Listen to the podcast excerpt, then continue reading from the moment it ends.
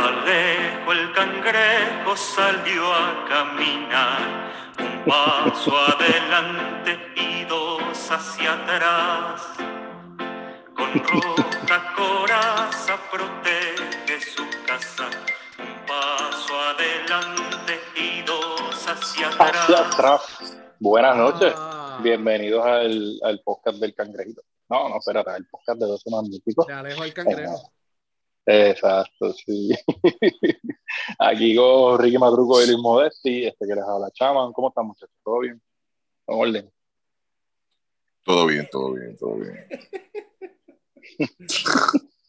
¿Estás contento, Ricky? Firmaron a, firmaron a Aaron. Claro, claro. Eso era algo que no se podía dejar pasar, de verdad.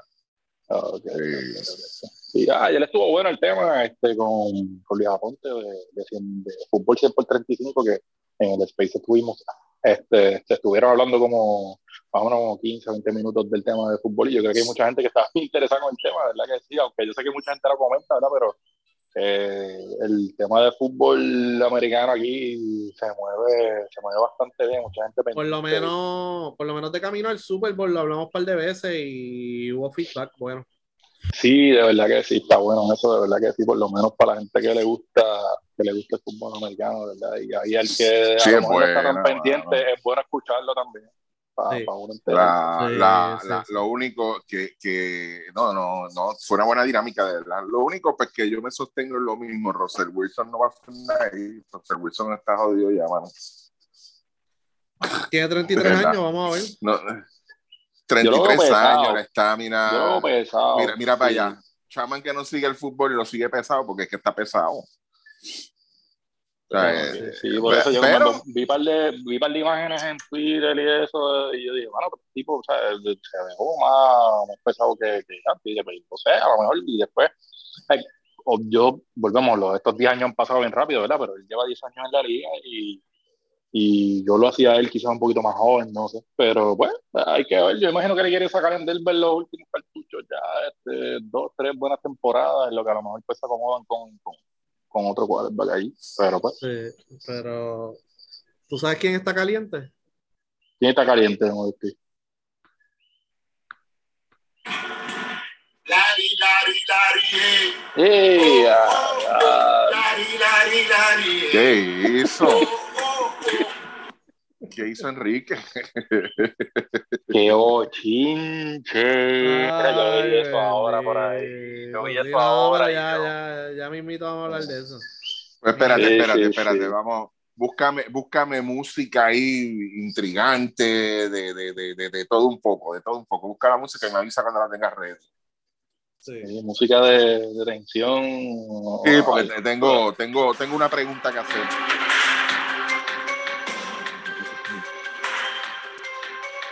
Hoy es 9 de marzo.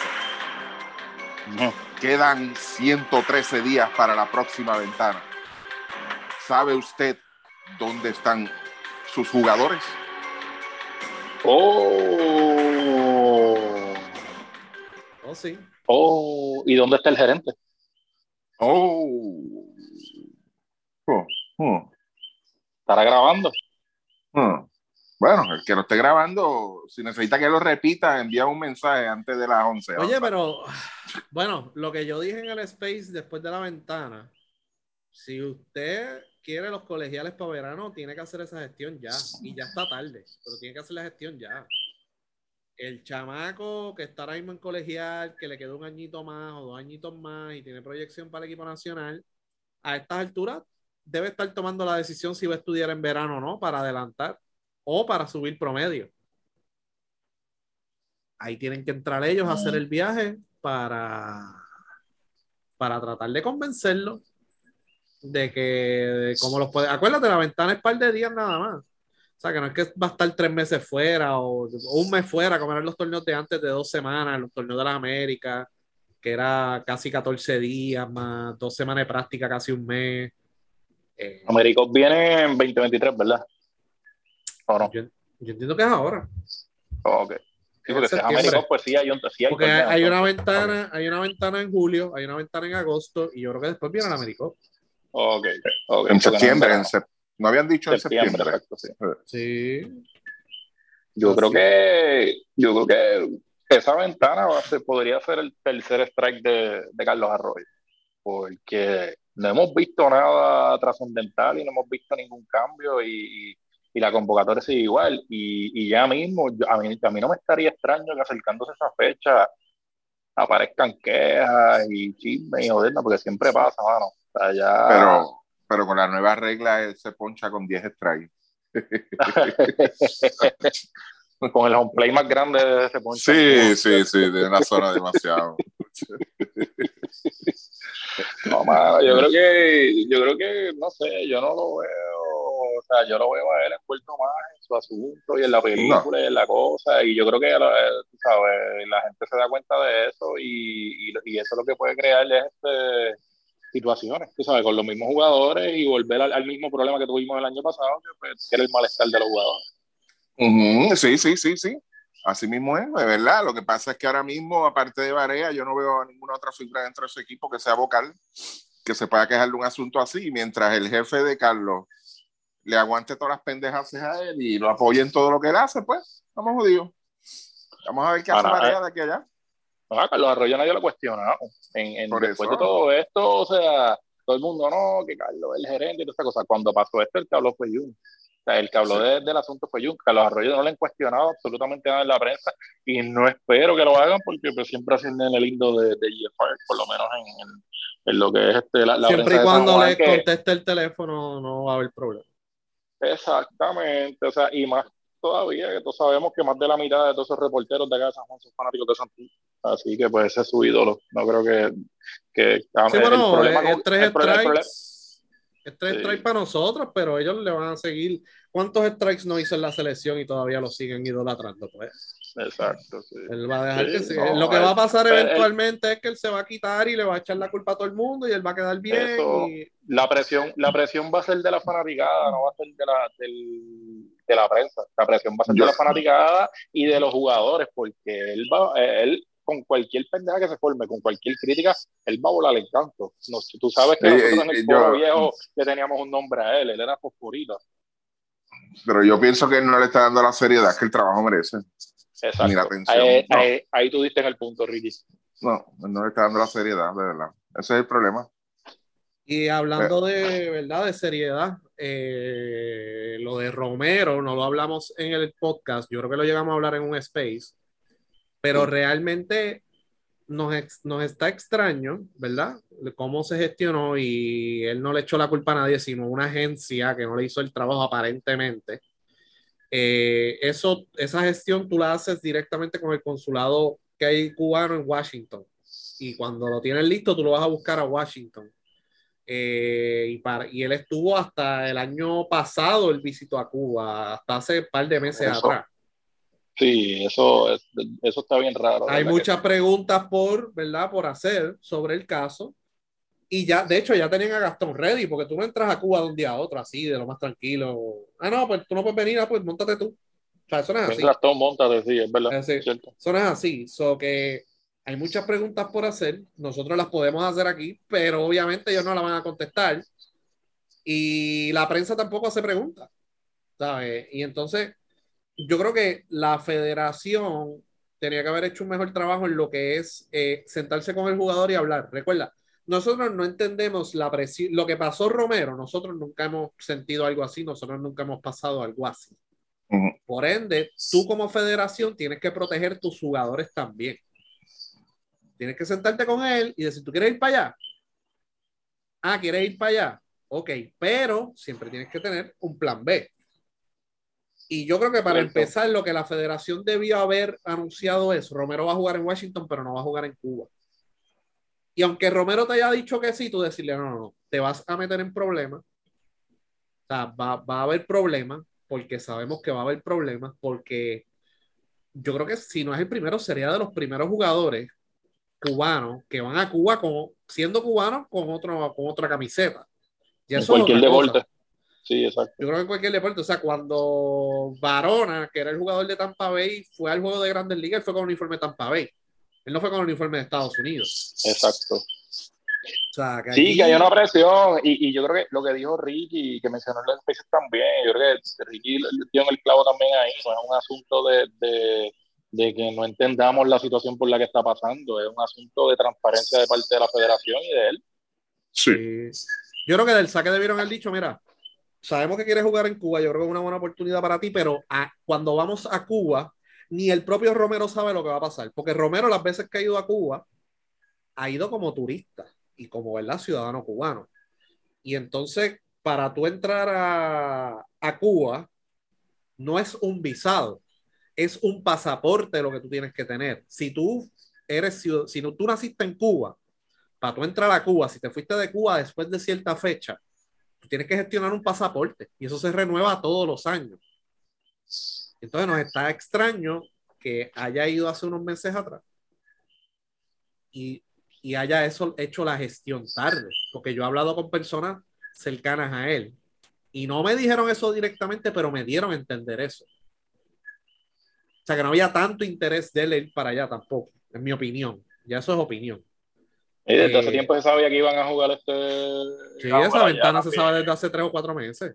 Eso no fue una sorpresa ahí, no, pues vamos a hacer una burbuja en Cuba, no, no. Él sabía ya que él iba a jugar allá. Sí. o sea, Eh, Y, y volvemos, no está mal que él diga y alce la mano y diga, mira, no me voy a sentir cómodo jugando allí, la situación política no es la misma que aquí Exacto. en Puerto Rico, no es el mismo caso y pues lo lamento, pero no voy a, no voy a estar allá y a exponerme a una situación, a, a hacer una distracción en el equipo y se acabó, y ya, Sí. tú sabes, y, y- por lo pero menos, bueno, y por lo menos la prensa de allá, que prácticamente controlada por el gobierno, no había nada negativo en torno a Romero. No hubo ningún comentario negativo, ni que viene este traidor. En el 1990 eh, hubiese sido bien diferente, pero no Claro. había nada negativo, pero ni el propio Romero sabe a lo que iba a enfrentarse allí, porque no ibas de turista ni a visitar a tu familia, ibas a jugar contra la selección de Cuba en Cuba. Y allí la situación es bien eh, política, es más fuerte que Puerto Rico, y tú lo comentaste, digo, a modo de vacilón y en serio también, tú lo dijiste, o sea, mira el caso de Gigi Fernández, que, es que todo lo que le han hecho este por jugar, por participar por Estados Unidos, Eh, imagínate entonces él allá en Cuba, tú sabes. Sí, que el deporte en Cuba es prioridad. Sí. claro, Sí, sí, es tú como complicado. federación, de- como parte de la planificación, tú te sientas con él como quieras, pero le dices, mira, nosotros no entendemos esto, porque no lo entendemos, porque tú sabes que aquí todo el mundo es el más que sabe, pero realmente no lo entendemos, y yo tengo familia cubana y no entiendo por qué no lo pasé, ¿me entiendes? Claro. So que no, o sea, no lo entiendo. Entiendo que tú vas a estar, ¿verdad? Eh, va a haber una, va a haber algo de distracción, ¿verdad? Y yo prefiero que tú vayas a Cuba como para visitar y ahí yo te ayudo, porque ahí la federación lo puede ayudar si, si quiere viajar más a Cuba, la federación puede decir, mira, él vaya a reunirse con, con el presidente de la Federación de Cuba, con Ruperto Herrera, y le dan el, ¿verdad? Le dan el permiso. Si no lo consigue como, como ciudadano cubano visitar familia, que se los dan también. Yo te ayudo, pero no juegues. No te voy a exponer a esa situación, porque como quiera va a ser una distracción. Y, y más que no lo entiendo. Más que no lo entiendo. O sea, yo te digo, mira, juega conmigo en Washington y nos llevamos 13 para Washington, practicamos con Gastón y nos llevamos a Gastón para Cuba. Gastón no practicó, la- Gastón llegó la noche antes de, del juego. Ujú.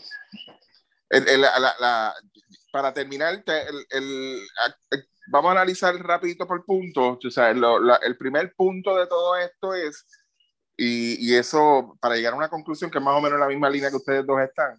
Eh, la- el primer paso de todo esto es cuando él, se hace la solicitud de parte de la Federación Puertorriqueña para cambiar la ciudadanía deportiva de Ismael Romero. La Federación de Cuba no Sí. puso ningún, ningún, ningún obstáculo. Dijo que sí aún a sabiendas, porque yo entiendo que la Federación de Cuba tenía que estar al tanto de, de, de, de qué implicaba esto, de que en algún momento dado el muchacho se iba a enfrentar a Cuba, pero no hubo ningún obstáculo, dijo, está bien. Y de hecho, voy a traer algo a, a, a colación. Yo recuerdo cuando los centroamericanos del 93 en Ponce, este, desertó, este estaba Guibert, ¿y quién más estaba, Luis, si te acuerdas? Si no te acuerdas, pues bien. Giver, los que desertaron en el 93. Ajá. Yo creo que fue Giver, porque la Sara Borel fue en el 99. Borrell fue la sí, exacto, Borrell fue. Richard, Richard Matienzo. No me yo yo no, no recuerdo bien, yo me acuerdo más que de Guibert, que fue el Yo sé que se llevaron a y había Guibert- otro más. y había Yo otro sé que más. se llevaron a Guibert en el baúl de un carro, de la base Ajá. de, de, ese- de Salinas. Y yo sé quiénes estaban allí. Había un jugador en paz descanse, un ex dirigente de la selección y otra persona más. Sí, y se había otra- baúl de un carro, pero ah, hubo otro jugador cubano que desertó. Pudo Sí. haber sido Richard Matienzo, pero en el 99 desertó Borel y Roberto Carlos Herrera. Esa es la cosa. Pero en este caso específico de, de Guibert, en el 93 en Ponce, yo recuerdo bien claro cuando le preguntaron al dirigente de Cuba en aquel entonces, pues, de, de qué opina de todo esto. Y las palabras de- del dirigente en aquel entonces, que me disculpa, no recuerdo el nombre, lo que él dijo fue, lo- sí tengo un detalle de ese dirigente, siempre andaba con una caja de Winston en, en la guayabera, aún cochando, eso sí me acuerdo clarito. ¿Le prestaste un lighter? Le No, yo no. no, no, no. No, yo, yo, yo estaba cuando llevaron a, a Germán allá en el hospital, eso sí, te, te puedo decir, Ah, ok. esa, esa te la puedo contar. Este, pues eh, el punto es que cuando le preguntan a él, las palabras de él fueron estas, aún, y estamos hablando del 93, entonces prácticamente hace 30 años de esto, que era, la cosa era un poquito más fuerte. Y las palabras del dirigente fueron, mira, ellos son buenos muchachos, por favor, cuídenmelos mucho. Trátenmelo bien porque son buenos muchachos. O sea, que, que ahí nada más, tú sabes, que un coach que está bajo ese, pues, bajo esa política, bajo esa, ese gobierno, se atreve a decir esas palabras, pues mira, yo, yo no veo mala intención, ¿ok? Yo no veo mala intención. La situación de Romero es totalmente diferente, claro está, aunque él haya desertado, pero se pidió un cambio de ciudadanía. La federación no tuvo reparo en otorgarla. O sea, no, no puso ni un pero tan siquiera, no le puso nada, nada, nada. Incluso de eso, este, como tú muy bien mencionaste, él, él ha entrado a Cuba ya en par de ocasiones, si no me equivoco. Sí. Este, o sea, que, y, y, y no ha tenido ningún problema que sea de nuestro conocimiento. ¿Ok? Que sea de nuestro No. conocimiento, no ha tenido ningún problema. Eh, por eso te digo que el asunto o sea, era una decisión demasiado personal y eso sí yo lo respeto. Y al igual que respeto, hubiese respetado también que la federación hubiese se claro en ese asunto y no ponerle la presión al muchacho.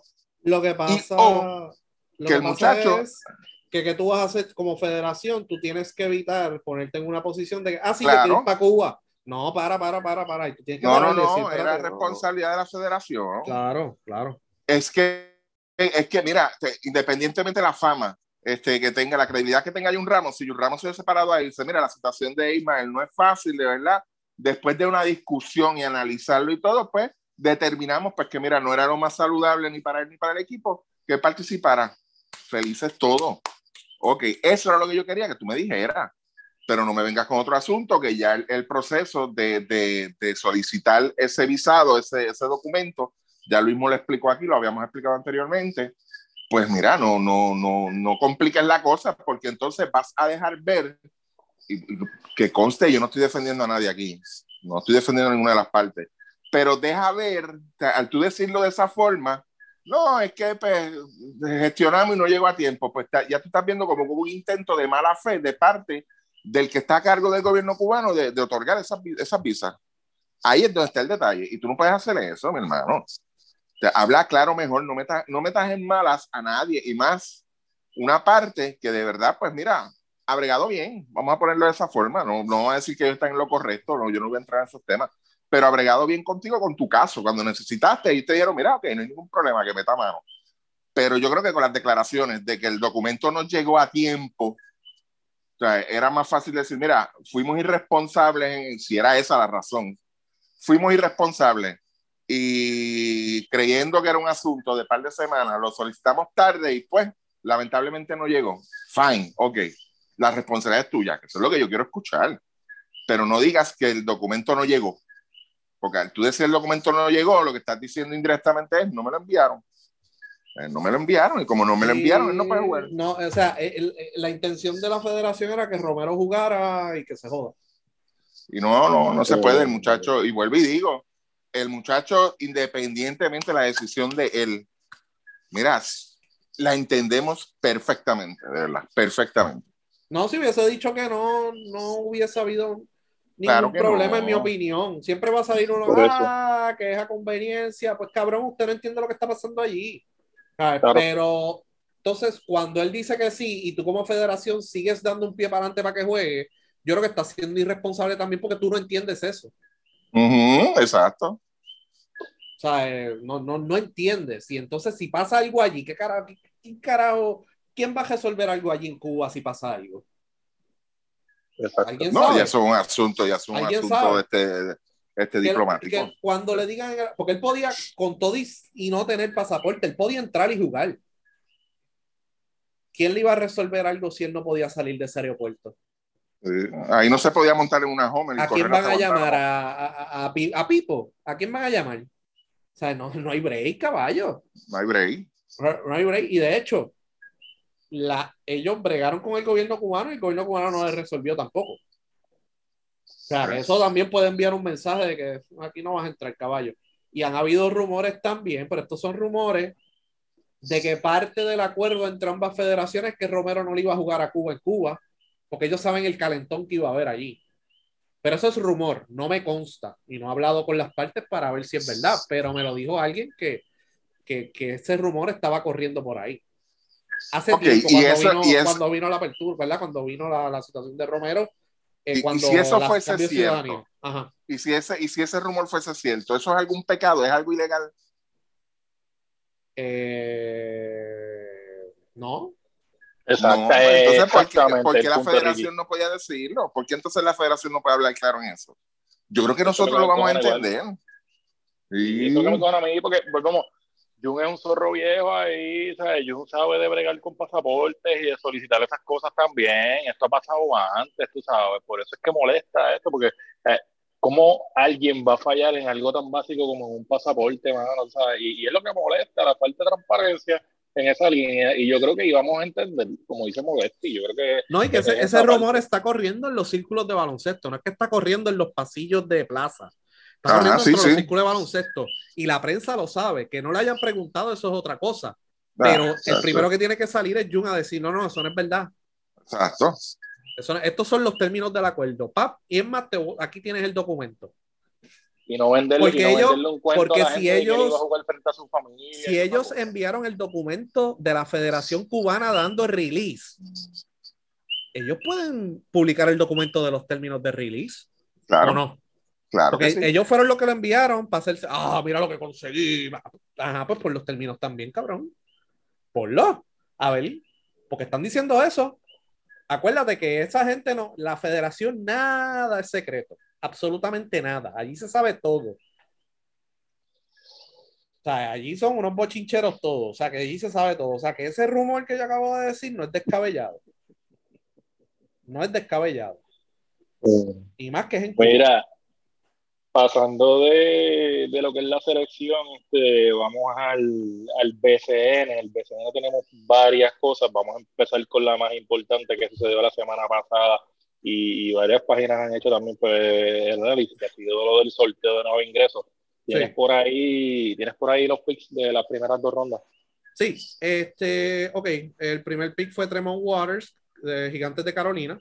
Segundo pick de los Gigantes de Carolina también, George Condit, eh, de Iowa State. Ya ellos firmaron, aparentemente llegaron a un acuerdo con Waters, no han firmado a Condit todavía, pero le hicieron una muy buena oferta.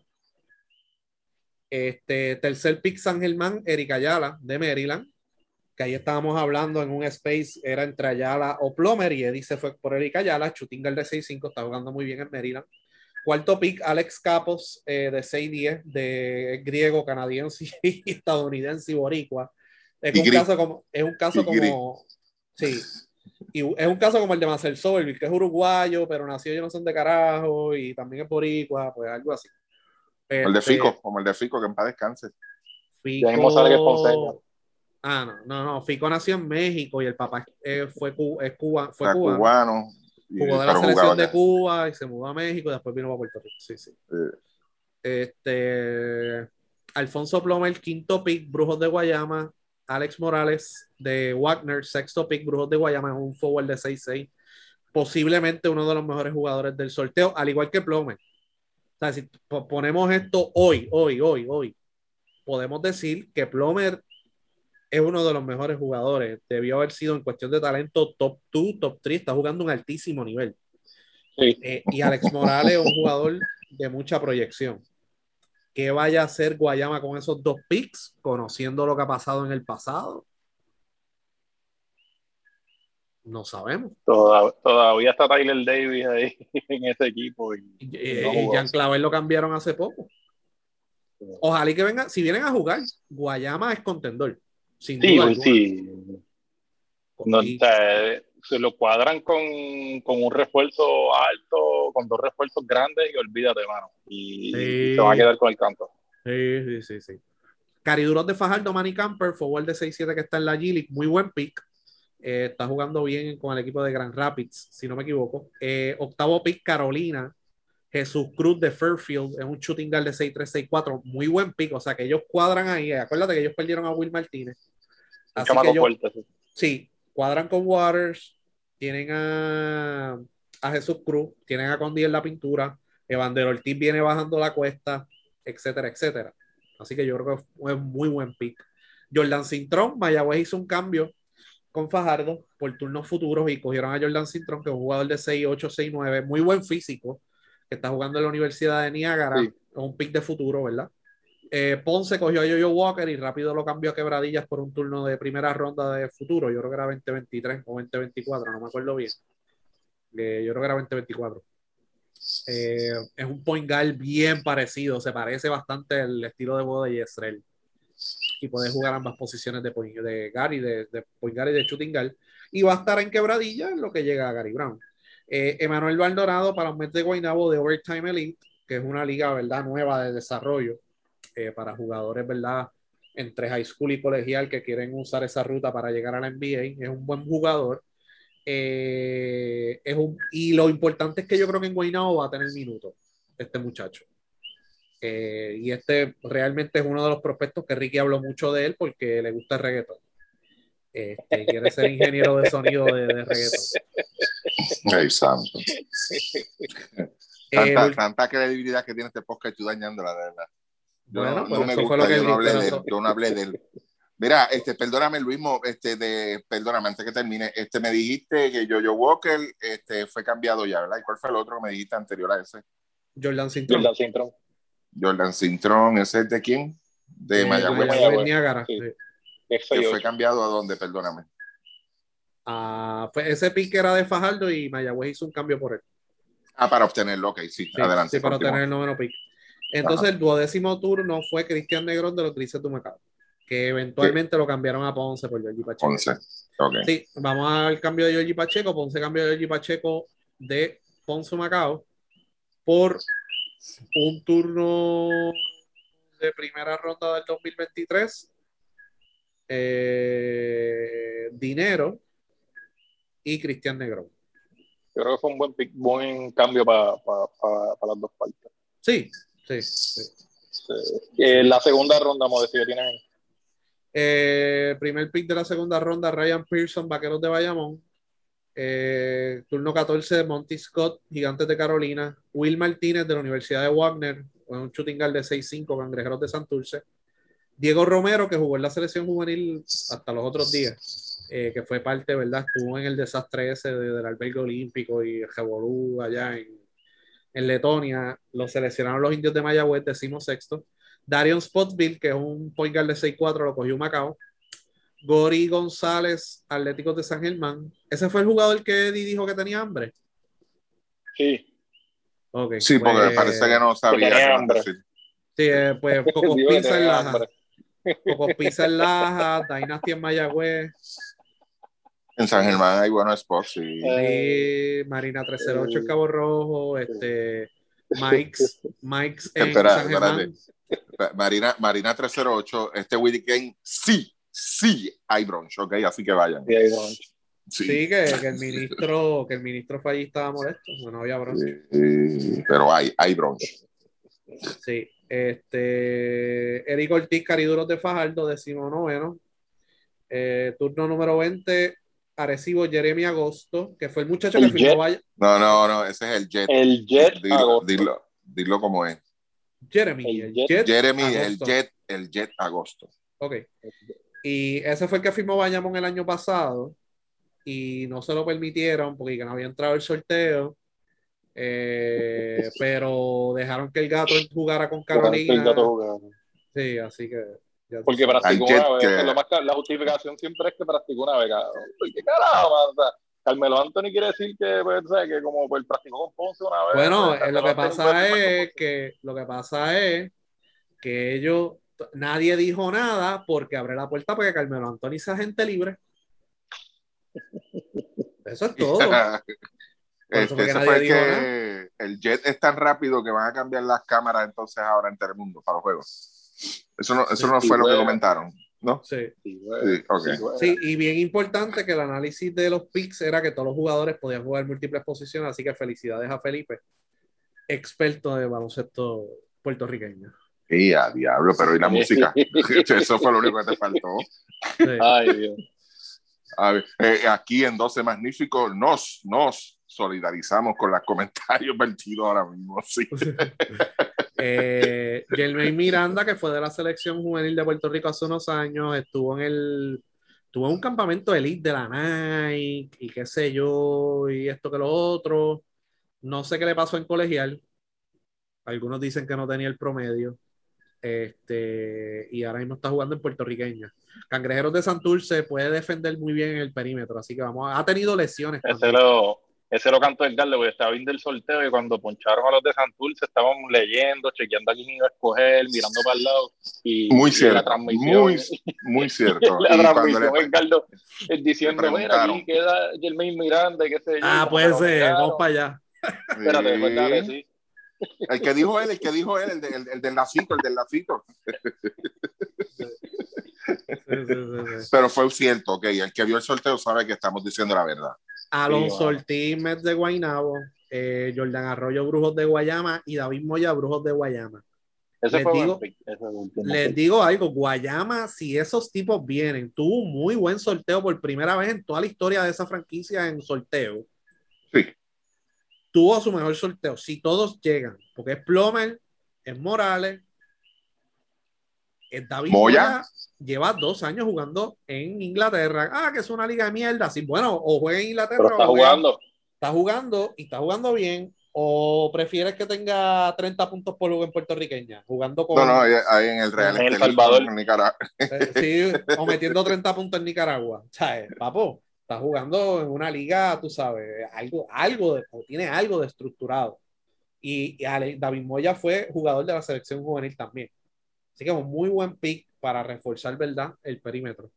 Eh, Rapidito por encima, mano, para decir los picks así que, que, me gustaron a él. Pues mira, me gustó mucho el de, el de Maldonado con los Mets de Guaynabo, como tú dijiste, va a tener miedo y más importante, yo creo que es alguien que, que Greenberg lo puede trabajar. Yo creo que pues, la persona indicada para lo mejor bregar con él es, es él. Eh, Jordan Cintrón me gustó también, yo creo que fue un buen pick de los indios ahí que estaban fuera de esa, de esa primera ronda y pues tienen ahora ese jugador definitivamente Brujos de Guayama, pero ese es el, el is grande aquí, el, el que va a pasar si vienen o no vienen.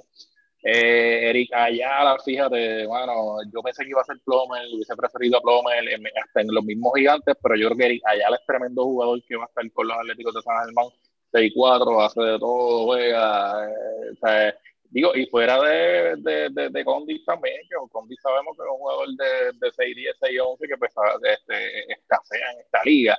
Eh, Mari Campbell con Fajardo, fíjate, también es buena. Yo creo que es un jugador que puede sustituir a, a, a Gilberto Clavel, que puede ayudar bastante. Eh, de ahí, ya de la segunda ronda, me gustó pues, Diego Romero también con Mayagüez, porque pues tú sabes, es un jugador también alto que yo creo que Mayagüez, que- Mayagüez cogió proyectos de futuro, no cogieron jugadores de impacto ahora. Yo, yo creo que eso está bien, por lo menos en términos de, de buscar jugadores de futuro, pues yo creo que está bien. Ahí también, eh, obviamente, yo creo que el, el, un jugador que va, yo, y vamos a entrar en esto después del tema del sorteo, ¿verdad? Este, o, o cuando terminemos de hacer acá la, la parte del sorteo.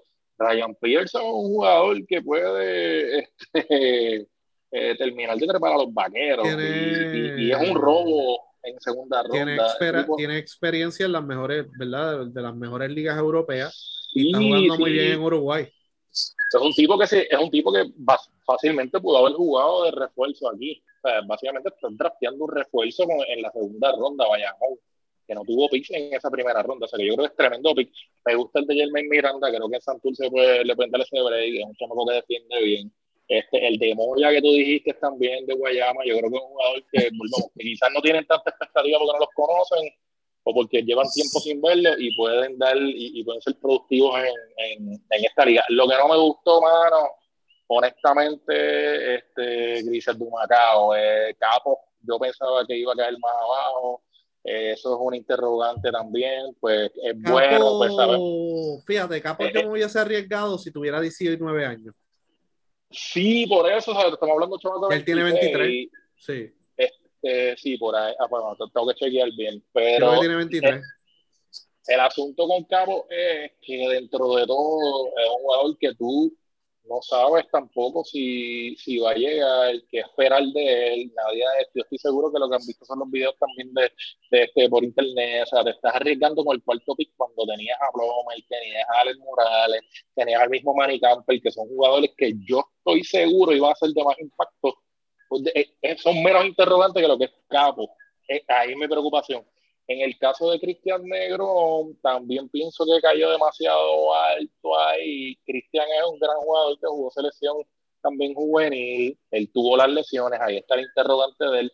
Su juego es básicamente pelacoco, mano. O sea, de lo que yo pude ver, de lo que he visto siempre de él y, y, a lo que se ha desarrollado, un jugador de 6-7, 6-8 por ahí, que lo que le gusta es estar de carajo. El data pone, este, él juega por encima del aro no tiene mucho tiro de afuera, no tira de tres, no mete una bola de tres este, frente al canasto casi siempre todo el tiempo.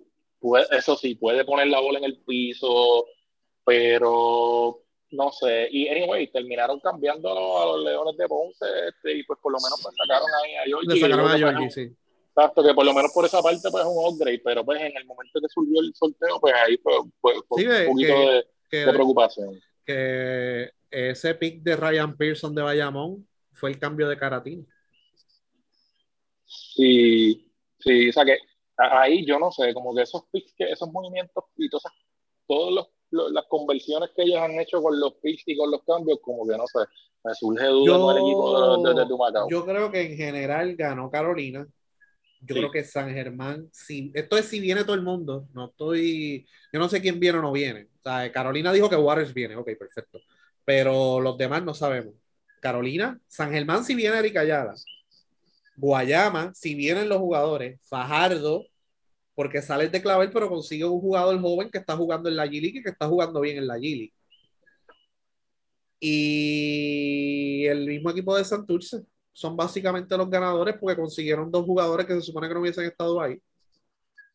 Tú sabes. Y en el caso de Mayagüez, ambos picks son proyectos de futuro. En el caso de Ponce, eh, dio a Jojo Walker a quebradilla, básicamente, por un turno de futuro. Y entonces usaron pues a Georgie Pacheco para coger a Cristian Negro, eventualmente. Tampoco es un mal movimiento de Ponce. Yo pienso que el pick de Ponce era malo, pero el movimiento después pues lo arreglaron, porque yo pienso que ellos definitivamente ellos no necesitaban a Jojo Walker, que era como Sí, pero acuérdate que eso, que lo, lo, que ha pasado antes, y esto ha, pasado anteriormente en la NBA y eso, que tú tienes un pick, ya tienes un cambio cuadrado y quebradillas te dice a quién coger. Claro, claro, definitivamente. Dame, dame tal, te voy a dar este jugador, pero tú tienes el tal pick, cógeme este jugador y yo te doy este otro, que es lo que pasa en la NBA. Sí, que en el momento, no hizo, en el momento, en el momento no hizo sentido. ¿Pudo haber este pasado eso mismo con Humacao y Ponce? Con el cambio que hubo, este mismo. Muy buena pregunta, no sé. Ok. Muy buena pregunta, pero no sé. Mira, eh, para cerrar y tocar el tema de Pearson, yo puse un comentario en Twitter antes de, empezar el sorteo, un mes antes de empezar el sorteo, porque habían unos rumores, nosotros hablamos en este podcast y nosotros dijimos, hay 21 jugadores inscritos, por ahí, sí. y ninguno de los nombres grandes se habían inscrito y había una cacazón bien cabrona. Y al otro día me llamaron y me dijeron, no, lo que pasa es que hay equipos confabulándose con agentes y con los papás para esconderlo. Y ahí fue que yo dije, hey, no atrasen la fecha de inscripción, que era el 8 de febrero, publicado por ellos, no me lo estoy inventando yo. No atrasen la fecha, el sorteo es el 1 de marzo dejen la fecha para el 8 de febrero y así todos los equipos pueden hacer el due diligence y hacer un buen sorteo.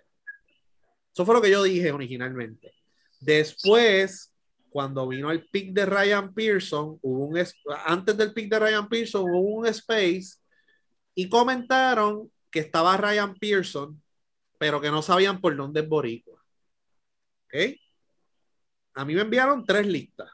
Pearson apareció en una. La antepenúltima, en la penúltima no estaba y en la última estaba. Y la última se circuló el día antes del sorteo. Así que la fecha de inscripción la atrasaron hasta días antes del sorteo.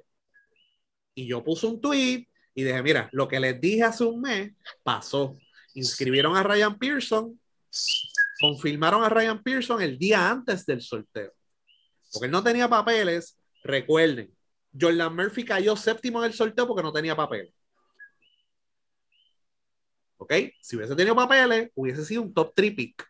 Pero los apoderados irresponsables dejaron que entraran jugadores sin papeles en ese sorteo. Y entró séptimo en el sorteo. Y han habido otros casos. De, mira, este jugador, de todos los jugadores que hay en el sorteo, tiene el mejor resumen de todos. Y en ningún momento yo mencioné a Bayamón. Yo no mencioné a Bayamón en ningún momento y la gente rápido en Facebook, ah, que, que Modesti está acusando a Bayamón de que escondió un jugador. No, gente. Lo mejor si me hubiesen preguntado, yo les hubiese dicho y lo aclaré en el space. El que lo inscribió fue Guainabo y Guainabo no lo cogió. Guainabo tenía dos turnos antes que ellos. Y o pudieron haber hecho un cambio para cogerlo antes también. No lo hicieron.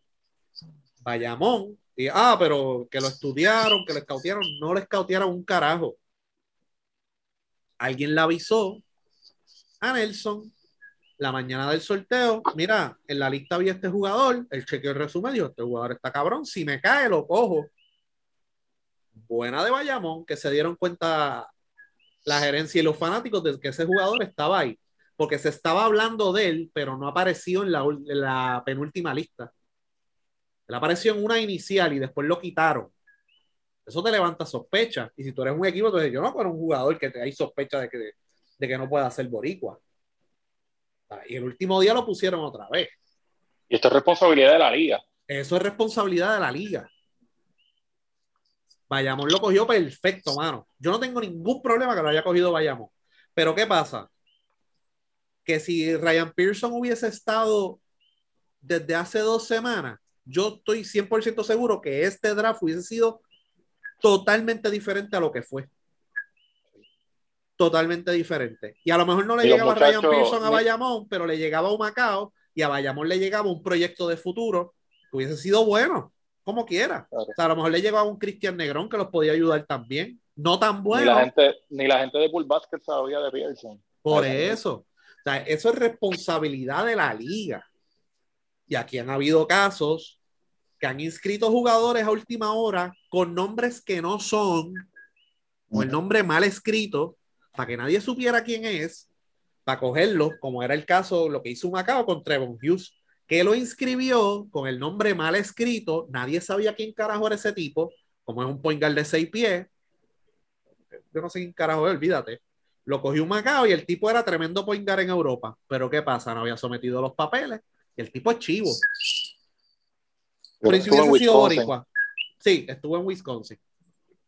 El tipo es chivo. ¿Ok? Tú como liga, ¿cómo tú permites que inscriban un jugador última hora? ¿Sabes? Y los sorteos se desvirtuaron bien cabrón en la época de Beltrán. Y siguió así hasta los otros días, hasta, hasta el sol de hoy. O sea, esto no, no ha parado. Esto no, no ha habido un sorteo bueno desde que está Carlos Beltrán, estuvo Beltrán, estuvo Fernando, ahí estuve yo. O sea, les digo que los sorteos eran un crical. Pero el asunto es, ya están los papeles de Pearson. No sabemos. El, Porque tú te imaginas que haya sido, que tú te imaginas que haya sido, tú te imaginas que haya sido una jugada de Guaynabo para joder a Bayamón. No, bueno, hubiese No, porque tú no sabes quién lo va a escoger. O Tú no sabes quién lo va a más. escoger. Por no, eso, pero- porque eh, eh, el que, el que lo coge tiene que hacer el due diligence de llamar a la gente o contactarlo y decir, mira, por dónde tú eres boricua. Pa, pa, pa, y aquí están los papeles, tú sabes. Ok, ok, ok. So que, ¿sabes? Pero Ryan Pearson, no sabemos si es chivo. En la listado de la liga sale por dónde él es boricua. Así que me imagino que ellos deben tener algo de papeles allí. Pero esa es responsabilidad de la liga. A lo mejor un Mayagüez cogía ese tipo y la escuadraba el equipo.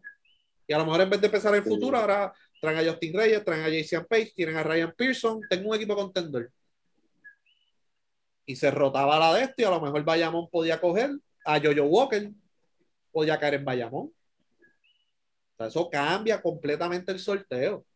Uno o dos jugadores Sí. de primera ronda. O sea, Sí, eso es definitivamente. responsabilidad de la liga. Y no se ha tratado el sorteo desde, desde Beltrán para acá, lo vuelvo y lo repito. De Beltrán para acá, los sorteos no se tratan como algo serio. Es como un vente tú, vamos a salir del paso y seguimos para adelante. O sea, yo he estado en reuniones el día del sorteo cuando, y los apoderados han aprobado jugadores minutos antes del sorteo. Minutos antes, no te estoy hablando de días antes, minutos antes. O sea, eso está cabrón.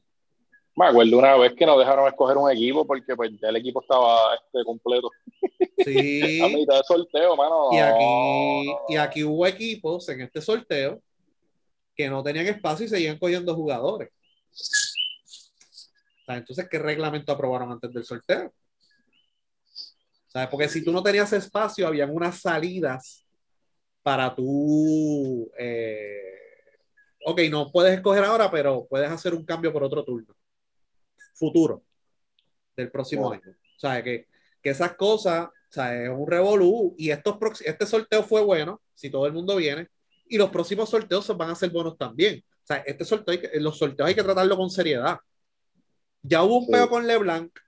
Puede haber un peo con Tyler Davis porque él no firmó el papel para que lo cogieran. ¿Con quién es que está LeBlanc ahora? Guaynabo. Guaynabo. Ok. ¿sabe? Si yo fuera Tyler Davis, a la gente de Tyler Davis, yo digo, no se pique, no, no, no, no, yo soy agente libre. Yo no sé quién carajo lo inscribió y yo no lo permití. Y yo no consentí para eso y tienes un caso, Fácil. tienes un caso. O sea que esto hay que tratarlo seriamente o buscar otra manera de que entren estos niños ricas. Pero horas antes de un sorteo, confirmar la elegibilidad de un jugador o, o ponerlo nuevamente en un listado, eso está medio cabrón. Mira, antes de, antes de cerrar las puertas aquí y empezar con el bochinche, este Ricky tiene alguna impresión de, de lo del sorteo. Eh, mira, eh, eh, eh, yo creo que iba por la misma línea de, de Luismo, de la seriedad, porque pues eh, viendo el sorteo, eh, yo no sé quién fue que comentó, y ya, ya yo lo tenía como que anotado aquí para comentarlo, sobre la quebradilla, que quebradilla era loco dando todos los picks que tenía, y lo vimos en este sorteo, porque este, quebradilla lo que tuvo fue más que un pick nada más. Este, prácticamente en la tercera ronda, este, el pick número 30 fue el único jugador que escogió. Entonces, por esa misma línea, me, gustaría saber si ustedes, ¿qué piensan ustedes? Aunque ya yo sepa lo que piensa Luismo, y, y, y es, ¿funciona o no funciona el, el, el, draft? ¿Entiendes? O porque sí hay equipos que, que lo están cogiendo en serio, hacen su trabajo, hacen los picks que ellos entienden que le convienen y, y, quiero saber si, si a la larga le funciona. Al igual que hay otros equipos que le importa un carajo, a mí me importa un carajo quien llegue, yo obtengo mis jugadores de otra forma, y, y como el caso de Quebradilla, se ve muy obvio, porque prácticamente todos sus picks los da. Este, ¿qué, qué ustedes creen que, que, debe ser la línea entonces? O sea, ¿El que no le hace caso o el que sí le hace caso? Porque yo entiendo que aquí no se le da la seriedad ni la importancia que tiene esto. O sea, los equipos no planifican en base a esto. Yo creo que la o sea, federación, los, los yo creo que yo, la liga nunca le va a dar seriedad y los apoderados nunca le van a dar seriedad. Al no. yo, yo, creo que la federación que está encima de ellos en el próximo acuerdo de afiliación tienen que ponerle presión a los equipos y decirle a los equipos, bueno, ustedes tienen que hacer fincas de verdad. Exacto. Porque ahora hay chavos, ustedes tienen que hacer fincas de verdad. Y los jugadores boricua, de la única forma que pueden entrar al BCN va a ser por la finca del equipo de BCN que esté allí. Si no, no puedes entrar y hacer otras formas, ¿verdad? De, de, de, de, registrar jugadores, de, de, inscribir áreas, ¿verdad? De que, ok, Ponce me va a coger de Ponce a Guánica, un ejemplo, o de Ponce a Yauco, y al otro lado hasta Salinas, y Guayama coge de aquí para allá. y tiene derecho a todos esos jugadores y hace unos equipos finca, etcétera. Pero tienen que hacerlo. Y los New York un proceso de sorteo, pero eso tiene que ir con un campamento que lo hagan en verano y que prueben los jugadores aquí, porque aquí muchos de estos jugadores los cogen a lo loco también. Y ya que, no, ya, que no hay, ya que no hay esa finca, vamos a ponerlo de esa forma, y por eso yo creo que hace tiempito atrás, hace bastante tiempo atrás, nosotros hablamos sobre lo, lo, lo cómo podía cambiar las reglas de, en, en, el asunto del roster o sea, que, que, yo entiendo que 15 es demasiado y que si jugadores franquicia, que si tengo tres reservas, sí. que si esto, se debe eliminar si tú no vas a tener un sorteo adicional, que fue la idea que, que nosotros dimos aquí, este, para esos jugadores que no reciben la oportunidad. Tú, Ahora, el punto. Tú puedes el, coger los rosters, tú puedes coger los rosters de 15, si es de 15, y obligar a los equipos a decir, ok, tienes 15 espacios, tienes dos refuerzos y tres nativos, ¿verdad? Ajá. De esos 13 nativos, tres tienen que ser de cierta edad para abajo. Eso es una buena idea, al igual que si tú entonces yo, en un sorteo como este, tú vienes, que ahí es donde yo quiero llegar, eh, si tú no tienes el espacio, vamos a, vamos a ponerlo de esta forma. Si tú no tienes el espacio y aún así, aún así tú escoges el jugador como un acto de mala fe, como el caso de Guayama. Vamos a poner el caso de Guayama con LeBlanc. Y yo lo escogí, como yo soy el que tengo los derechos, si a mí no me sale del forro, pues entonces yo como liga, aparte de que ese, ese muchachito puede pasar entonces a ser agente libre, aunque pues no, no haya entrado, pero yo castigaría a Guayama entonces con un pick del otro sorteo del año que viene, del próximo sí. año. Yo lo castigaría. Porque hay, hay, una, violación. hay uno, cuando tú coges un jugador, hay unos deadlines que los equipos tienen que cumplir, pero por lo que vimos en el caso de LeBlanc, que estaba claramente escrito en, el, en, la, en la resolución de la federación, la liga sí. no siguió, no siguió esas fechas, no siguió esos deadlines. No le hizo caso, no le hizo caso. No le hizo caso, ya que se joda. O sea, tienes que firmar al jugador a cierta fecha si no hay agente libre hasta la fecha final de cambio y si no, tiene que volver al sorteo. Esas son las Exacto, reglas. pero entonces vamos a, va, de, dentro de esas primeras semanas, perdón, el chaman, dentro de esas primeras, vamos a poner, este, se cumple el primer deadline, tú no lo firmaste, ya debe haber la primera comunicación. Ok, Guayama, ¿qué pasó con LeBlanc? Tú lo escogiste en la segunda ronda y, y ¿por qué no lo firmaste? No tengo espacio. Ok, automáticamente el jugador pasa a ser agente libre, pero yo te tengo que castigar a ti por lo que tú hiciste. ¿Entiendes? Y yo te, ya sabes que vamos a poner el pick que tú tienes del año que viene, la segunda ronda, lo perdiste sea, lo perdiste y punto. O sea, tiene que haber ese tipo de castigo porque si no va a seguir sucediendo lo mismo. O sea, porque ahora mismo, eh, mira el caso tuyo, o sea, va, va, ya se, para ver el profesionalismo de esto, se supone, se supone que esto, eh, todos estos jugadores que se escogieron en este draft, ya los equipos se hayan comunicado con el jugador para ver sus planes, si van a firmar, si no van a firmar, si van a tratar de hacer el equipo, claro, si van a venir, si no van a venir. Claro, ya eso claro. se debe dar. Si eso no se ha dado, o sea, yo ahora mismo, yo, yo puedo levantar el teléfono ahora mismo y vamos a poner llamar a, vas a coger aquí, Bayamón. Ok, Bayamón, yo vi que sorteo tú cogiste a Pinson y cogiste a Giovanni Martínez. Dime, ¿cuál es el estatus con esos dos jugadores? Uh -huh. o sea, tú me tienes que explicar a mí. Me tienes que explicar, porque si tú no me explicas, algo está pasando aquí. O sea, e esa es la dinámica que aquí no se da. Esa es la falta de profesionalismo que no se da en la liga. Sí, no, y que, y que, cuando tú coges a Tyler Davis, por ejemplo, uh -huh. para tú reservarlo, tú tienes que someterle una oferta. ¿En algún momento le han sometido una oferta a Tyler Davis? No, por eso bah, te digo, pues, está bien malo. Bueno, bueno se está siguiendo pero, los procesos. Es la, la regla, este, y todo tiene que ver y, con el fucking y roster. Y yo me iría más lejos, o sea, yo eliminaría eso de hacerle una oferta, porque eso en el papel cabe cualquier pendeja y cualquier cosa. Yo me iría más lejos y yo diría, mira, si tú no, si este año no lo lograste filmar, por lo menos ni para ese año ni para otro, porque básicamente vamos a, por, dar un ejemplo, vamos a poner que George Condit este, diga ahora, mira, tú sabes, no voy a poder jugar este año, pero voy a llegar a un acuerdo para el próximo y qué sé yo, y tal cosa, y está firmado, acabó. Ese, pero, ese es el update, pero, exacto. Exacto, pero entonces, si George Condit dice que no, y ni, y ni Nacarile ni nada, y no hay un acuerdo, pues mira, para el próximo sorteo, pues va a ser, este, va a estar disponible para otro equipo. ¿Por qué? ¿Qué generaría mm, eso, como tú dices, sí. Ricky? Que ellos hagan la asignación y ellos vayan y busquen, ok, y, ah, y obviamente para ese próximo sorteo, este, los gigantes no pueden coger a Condit. que es el ejemplo que estoy Por e- dando. ok, Ok, pero en, es- en ese caso, o sea, si, si es el jugador el que no quiere, ¿entiendes? La, la opción número uno, tú sabes, tú- hay una serie de deadlines, pero en ese caso, si el jugador, mira, este, cuál vamos a poner que se le dé esa llamada, mira Carolina, ¿qué pasó con Condi? Condi no quiere jugar con nosotros. Ok, busca cambiarlo. Tienes dos semanas para cambiarlo. ¿Entiendes? Porque si él no quiere jugar, si en dos semanas tú no lo cambias, pierdes el jugador. Lo vas a perder automáticamente. Pero tú tienes que hacer un cambio en dos semanas. ¿Entiendes? Y ahí entonces pasa lo que tú dices. Exacto. es poner Entonces- medidas, es realmente poner medidas para que, le, como tú bien dices, para que le den seriedad, para que Sí. a la hora de escoger un jugador, hagan la asignación de sentarse con el agente o sentarse con alguien cercano a ellos y decir, pues mira, pues tú sabes, nosotros estamos seguros que lo vamos a firmar, pero el problema aquí es tú escoger jugadores para tenerlos guardados ahí. Mira, carajo, yo estoy seguro que Tyler Davis yo hubiese venido aquí con otro equipo.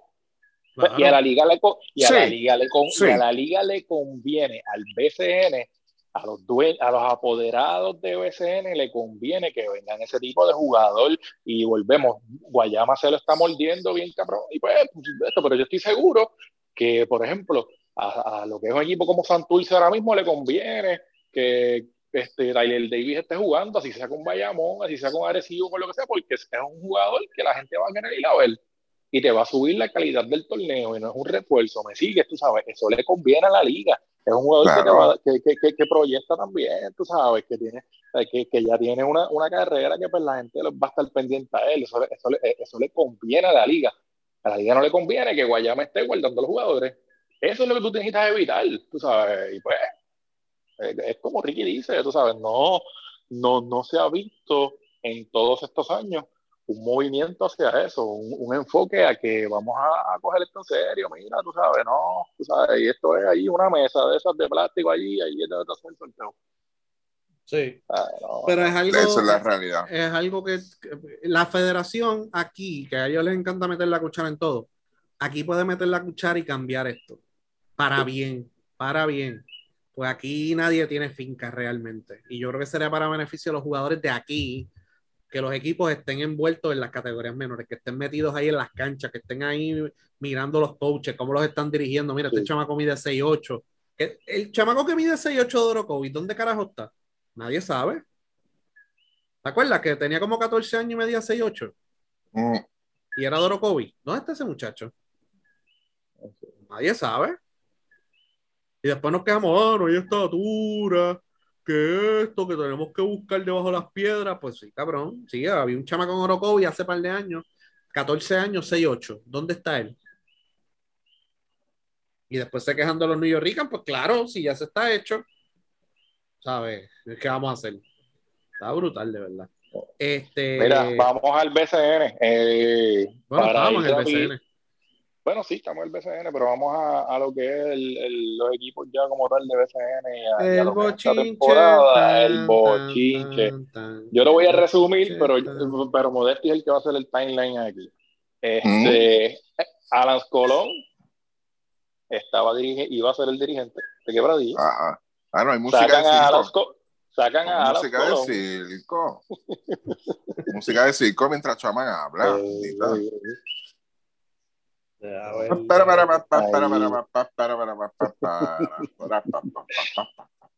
La de tromperilla. Me caigo, me caigo.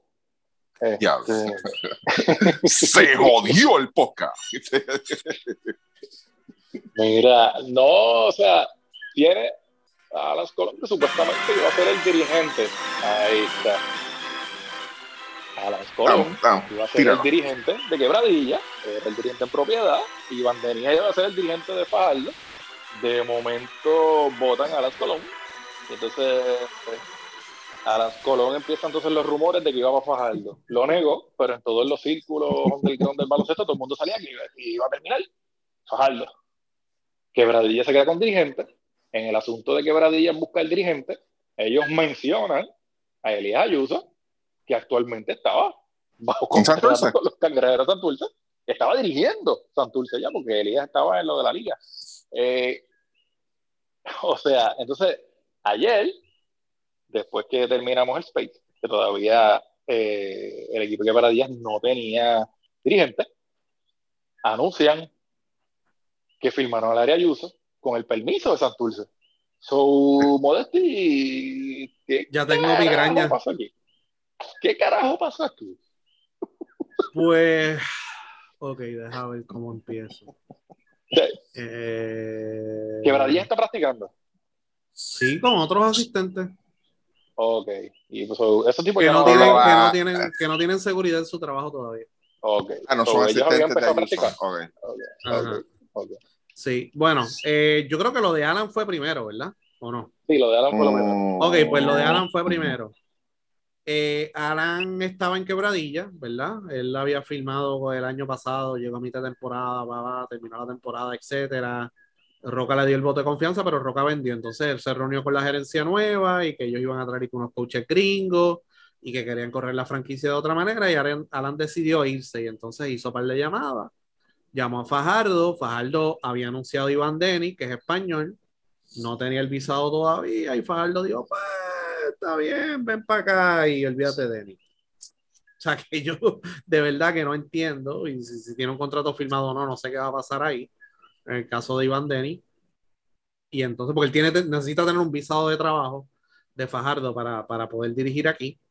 Eh, y entonces, en el caso del Ari, es bien interesante porque el Ari, este rumor lleva tiempo, eh, más de tres semanas. Ok. Él, él dirigió la Champions al equipo de Santurce. Ese rumor de que Larry se iba a ir para Quebradillas estaba encendido antes de ellos irse para Nicaragua para jugar la. Champions. Él le dijo a todo el mundo que él se iba a quedar en Santurce y que su compromiso era estar en Santurce hasta el 2023. A todo el mundo.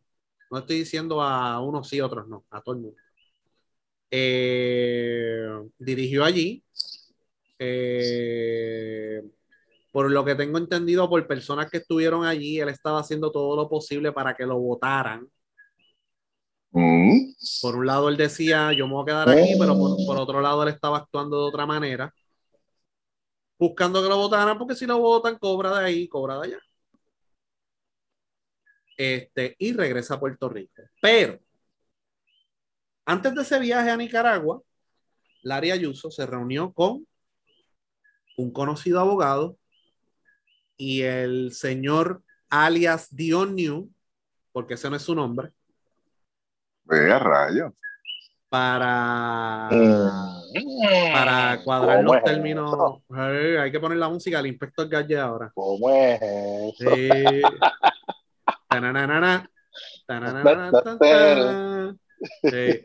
Espérate, espérate, espérate. Eso, eso es su nombre corporativo. Alias Dion New. Exacto, ese es su nombre Tampoco, corporativo. Entonces, Dio, Dio New. Sí. O sea, como los artistas que se cambian el nombre, pues el, el nombre del el corporativo es Dio New. Sí. Hulk Ok, Hogan. ok, Hogan, o exacto. el, o el nickname o algo así, porque es que el nombre Como, mira, no, no, no, no. Aquí lo tenemos, Chaman.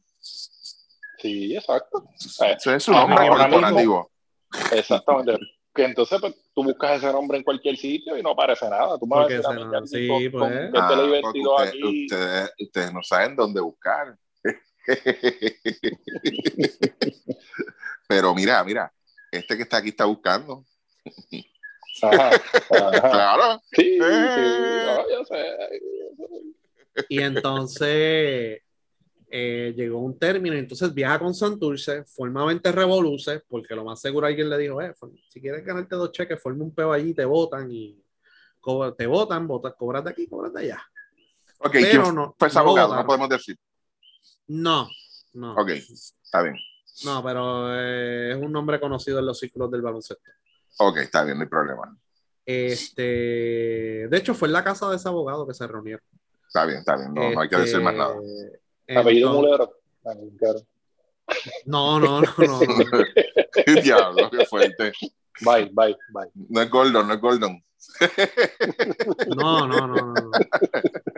No, no, no, no. Este, y entonces él viaja a Santurce, papá, papá, el comportamiento era medio extraño, que qué sé yo, pero anyway, dirigió, ganó uno y uno, récord de uno y uno, regresan.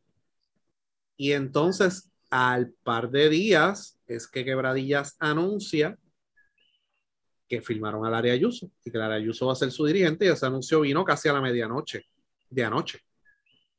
Pero primero vino como que él estaba como candidato. Exacto. Y después lo anunciaron. Ujú. Larry Ayuso no habló con nadie y su agente no habló con nadie de Santurce. Así que, ¿cómo van a resolver esa situación del contrato? No sabemos, pero tiene que haber habido comunicación entre Quebradillas y Santurce para resolver esa situación, porque él tiene contrato en Santurce. Así que ellos tienen que haber llegado a algún tipo de acuerdo, lo estamos hablando de Quebradillas y Santurce, para que el contrato de Santurce se quede sin efecto, porque él no lo votaron ni renunció. Él no renunció, ni lo votaron. Los abogados que nos escuchan nos pueden decir cómo pueden resolver eso, pero lo que me dieron a entender fue que ambas partes se sent- o sea, que hubo comunicación entre Santurce y Quebradillas hoy y que se resolvió eso. O sea, ese contrato se va a quedar sin efecto. Ahora mi pregunta que yo hice fue, ajá, Ajá. ¿y, si, y si van a cobrar el cheque en la próxima quincena, ¿se lo vas a pagar? Porque él no renunció ni lo votaste. Pero ok, eh, va- vamos, vamos, vamos a lo que yo creo que pasó aquí. Eh, Ayuso no quiere estar en Santurce. Ayuso este, se lo manifiesta a Santurce. Dice, mira, este, yo estoy buscando en otro sitio, este, tú me das permiso. Sí, está bien, tienes permiso. Santurce, este, eh, Ayuso va a Quebradilla. Y Quebradilla lo entrevista y le dice, mira, tú eres uno de mis top five. Para no meter a más nadie en problemas. Eres de mis top five ahora mismo de los candidatos. Y lo anuncio. Lo hago público. Tengo cinco candidatos, entre ellos está Elías Ayuso. Y Ayuso vaya y dice, mira, lo de quebradillas parece que se va a dar. ¿Cómo vamos a resolver lo de nosotros? Porque tú me diste permiso y yo lo dije ayer en el Space. Si él dio, si Santurce le tiene que haber dado permiso. Entonces Santurce ahí se le tranca el bolo y dice, deja ver qué hago porque entonces yo tengo que negociar algo con quebradilla, porque si no, yo no te voy a dar el release. Y si no te doy el release, tú no puedes firmar allá. Mira qué sencillo es esto. ¿Ok? Y Santurce entonces dialoga con quebradilla. Dice, mira, yo le doy el release y no sé, completa tú el blanco. Yo no sé, realmente yo no Es sé la si única dentro de forma. todo ese proceso Santurce le dio permiso a hablar a él. Pero ellos, pero, sí, Tiene- pero ellos sabían que él había hablado con Quebradilla. Claro, exacto. O sea, yo lo que creo es que, a lo mejor no la, a lo mejor no, no, lo que no se había dialogado entre Ayuso y Santurce fue el cómo vamos a hacer entonces para que tú te puedas ir. Eso sí, a lo mejor. Entonces, cuando Ayuso viene y le dice, mira, me llamaron de allá, me dijeron que sí. Por eso, quizás por eso es que se da el anuncio tan tarde también ayer, que no es una hora normal para hacer un tipo de anuncio así. Pues entonces, Santurce entonces lo que le dice, dice, está bien, no hay ningún problema, pero déjame hablar con Quebraya entonces para ayudarte a ti.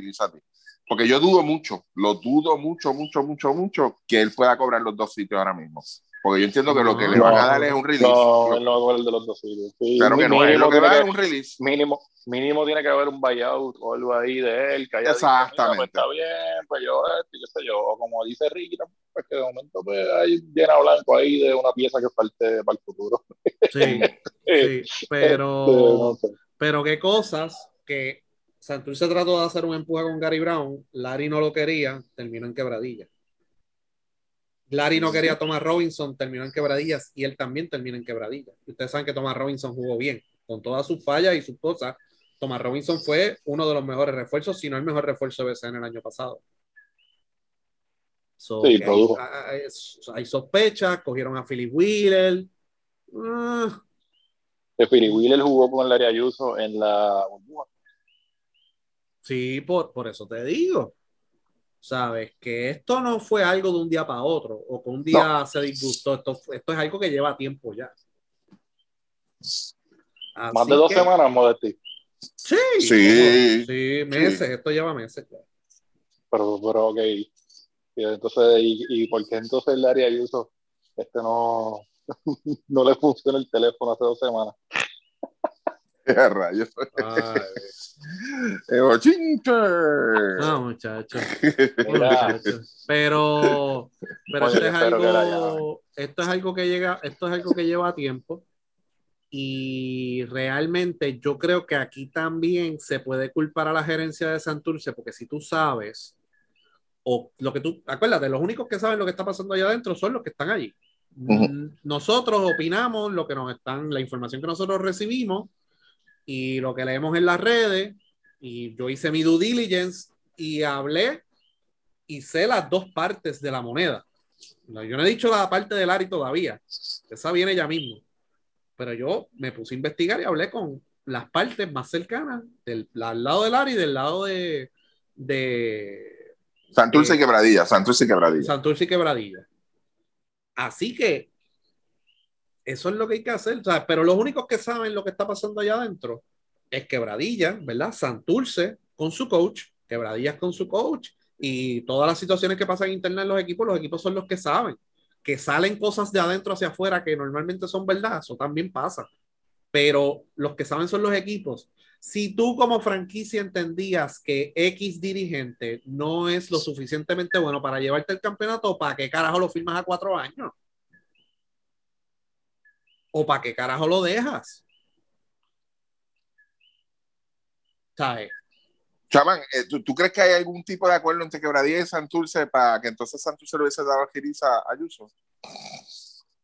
Eh, bueno, de ahí yo pienso que como se dio, yo pienso que quizás por no, como tenían encima lo de la Liga de las Américas, yo creo que quizás trataron de extender esa parte, de no hacer mucho ruido con eso, no sé, pero o sea, esto parece que lleva tiempo y tú diste también, dijiste algo muy importante ayer en, la, en, en lo del Space y es que nadie gritó. Cuando mencionaron al área Ayuso en, en el asunto de, del interés de quebradilla y que estaba entre los nombres, Nadie, gritó, nada. Nadie chilló, no chilló ni Santurce, no chilló Larry, no chilló quebradilla, no chilló nadie. Sí, fue un caso, pasa- fue, un, fue un caso en el cual Santurce no le interesaba mucho retenerlo, que Bradilla le interesaba mucho firmarlo, pero, pero tú como o sea, estamos a menos de un mes de empezar el torneo. Esto tú tenías que resolverlo hace varios meses atrás. Porque si tú sabes que él no tiene la capacidad, pues mire, mano, ustedes no tienen chavos, traigan un fucking coach de NBA entonces. Ustedes no dicen que son los tortosos, por eso yo- sí, sí. a- ahora todos los equipos tienen chavos, ¿verdad? Ah, que yo tengo chavos, que qué sé yo, pues mire, mano, pues saque el que tiene, páguele lo que le deba, de verdad, de los próximos dos años, y traiga un coach de calibre entonces, porque ellos hicieron, ellos firmaron al Che y el Che tiene calibre internacional. Pues tráete a otro entonces, y ya está, porque un punto Por es, ejemplo, ¿cuánto pues, dinero ah. ha invertido Santurce en este plantel? Entonces, a- en este año se va a ir más de un millón de dólares. Y no estoy hablando de la nómina nada más, estoy hablando de los buyouts en los cambios, de darle tanto por Ian Clavel, de dar tanto a Fajardo por Gilberto Clavel, de dar tanto para traer a este tipo, de dar tanto para coger este jugador, de dar tanto para traer un refuerzo. O sea, es más- se les va a ir más de un millón de pesos. O sea, entonces tú quieres tener a, a, a un tipo que de verdad tenga el calibre para dirigir este equipo, quieres tener lo mismo, sabiendo que tienes problemas. O sea, tú tienes que resolver esto hace varios meses atrás y no dejar que llegar aquí. No dejar que llegar aquí, porque es que aquí la gente le, no, no quiere tener problemas ni nada de eso. Mira, este dirigente no me convence, voy a traer otro. Ya está. Hoy lo tenían bien callado, todas las partes lo tenían bien callado, Sí. y si no es por el, y si no es por quebradillas, este no se sabe nada, porque pues pues, el, el señor Misterio este lo dijo. O sea, si no es por el señor Misterio, pues nadie, nadie se entera de allí. O sea, ni la, ni la Bulbu sabía de lo de Ayuso, mano. Eso está cabrón. Y yo Pero lo escuché que lo ellos- dijo. Sí, sí, sí. Y, y, Sí, y, está hoy. y- No, pero yo no estoy jodiendo, es verdad, yo me río porque está cabrón, porque de verdad que. Pero ya lo dijo. pero, pero en el caso de y los otros y los candidatos que mencionaron, ha habido varios candidatos que mencionaron ahí que nunca los llamaron. Que eso me estuvo raro. Pero, pero eran candidatos. Sí, se inventaron esa lista de, de- de- de la nada. Sí, no, está bien. Entonces, hoy Santurce anuncia que firman a. A que, digo, ya ayer lo teníamos fi- firmado, o sea, y él era parte del, del, del coaching staff, so él- ellos nombran a Iván Ríos como el, como el dirigente entonces en propiedad. Va- Eh, ah, espérate, espérate, espérate. Vamos a la parte del Ari. Vamos lado de allá. Ajá, ajá. Sí, habían, do- habían dos que no lo querían, dos jugadores que no lo querían allí. Oh, oh. En Santurce. Sí, sí, No, no me digas. sí. eh, No. Las iniciales JJ y FILI no lo querían ahí. Ah. Que, que... Eso es del lado de allá, eso no, no, no es verdad, ¿verdad? Bueno, tiene que haber habido, hubo encontronazos entre Lari y varios jugadores, ¿verdad? Porque No. Lari, Lari es jodón también, Lari es jodón. Claro. que- pero del lado de, ah, estos tipos no me querían, que qué sé yo, que hacer lo que les da la gana y yo me quiero ir de aquí. Eso fue lo que están tirando del lado de allá. Así que ya tienen aquí las dos partes. Así que eso es lo que hay. Eh, y ajá, nombraron, nombraron Iván Ríos dirigente, que ya estaba de asistente. Carla Cortijo se queda. Eh, traen a Carlos Calcaño, que fue, de hecho, Vare habló muy bien de él en una entrevista reciente. Eh, no recuerdo con quién fue esa entrevista, pero él lo dijo, como que Calcaño es uno de los mejores, uno de los mejores coaches que él ha tenido y que fue Sí, instrumental, sub-21, tuvo el sub-21 con él. Eh, yo creo que toda esa generación, o sea, desde él lo llevó en casi todas las categorías, ¿verdad? En, de la selección juvenil, eh, porque Calcaño dirigió las juveniles por muchos años. Y el próximo asistente es Mandy Cancel, que eso, eso lo consiguió Chaman, porque Chaman fue el que lo mencionó. Sí, Así sí, que eh, el 10%, Mandy, por favor, en- envíale un cheque a- al señor Chaman. Sí. No hagas Cuando el cheque a el nombre de Dios, la- News, es a nombre de Chaman. Cuando llegue el cheque, pues le envió el puñal. Sí. No, y aparte de eso, este, para que ustedes vean la, la hermandad que, que, que hay en, en este país con los coaches, hubo coaches que se ofrecieron también para el trabajo, tú sabes, que si necesitaban un coach, ellos también podían dirigir, Sí. si no conseguían. uno que siempre, hay uno, hay uno que yo no voy a decir el nombre, pero que siempre llama. Siempre me han dicho que llama. No, había otro, yo, había yo no otro digo que- nombre, chico, por eso mismo, pero había, pero otro que, verdad. había otro que si lo filmaban se retiraba uno ahí. Sí, también. Eso Ave me imagino. María, pues yo lo quería ver. Sí. Entraba con la canción de Pero- Stone Cold y, y se acababa la cajera de aquel. Pero todavía, todavía, yo uno nunca sabe. Santurce ya tiene tres dirigentes en menos de un año. Así que es como carajo, mano. O sea, el equipo que va a dar el ejemplo, el equipo en billete, no, que aquí el espectáculo. Tres dirigentes ya, menos de. Bueno, Eh, vamos a ver qué pasa, porque pues allí, cuando su- suele suceder esto, que, que si los jugadores no quieren el dirigente, que si el Che se tuvo que ir, el Che sabemos la calidad de dirigente que es, o sea, aquí ese trabajo yo no lo veo muy seguro para Iván Ríos. Ojalá y le vaya bien, ojalá y, Sí. y- y ponga a correr bien ese equipo. Yo creo que este tiene en Carla y Mandy tiene dos personas que pues tú sabes entiendo que deben apoyarlo bastante bien hay que ver qué trae Calcaño que sabemos que pues es que me extraña sea, dentro de todo de que sea un buen dirigente de que tenga el millaje me extraña que tengan ahí a Calcaño porque Calcaño lleva años que no ha trabajado en, en la liga y no eso no e- e- ese ese grupo de asistentes como que no es de no es, no es de la familia y entonces pues ahí es donde hay que tener cuidado Luismo, Luismo, Sí. yo tengo, estoy, estoy javioso de verdad, mano. ¿qué pasó? Estoy javioso de verdad. Este, tú no tienes algo por ahí que puedas traer, qué sé yo, mano, para joder un jato. Ya me invito, ya me invito. Sí, sí, Ya me- sí, me, va- me vas a sorprender. Sí, sí, sí, sí, sí. Nítido, mano. Gracias, de verdad. Gracias, tú eres el mejor. Sí, sí, sí, sí. Este, a, a Iván Ríos, de, verdad, de verdad, fuera de joda y todo, o sea, la mejor de la suerte. Una cosa que iba a mencionar, de hecho, este, me gustó lo que dijo Luis este, Chaman sobre Carla y, y Mandy, este, dos buenos asistentes, de verdad.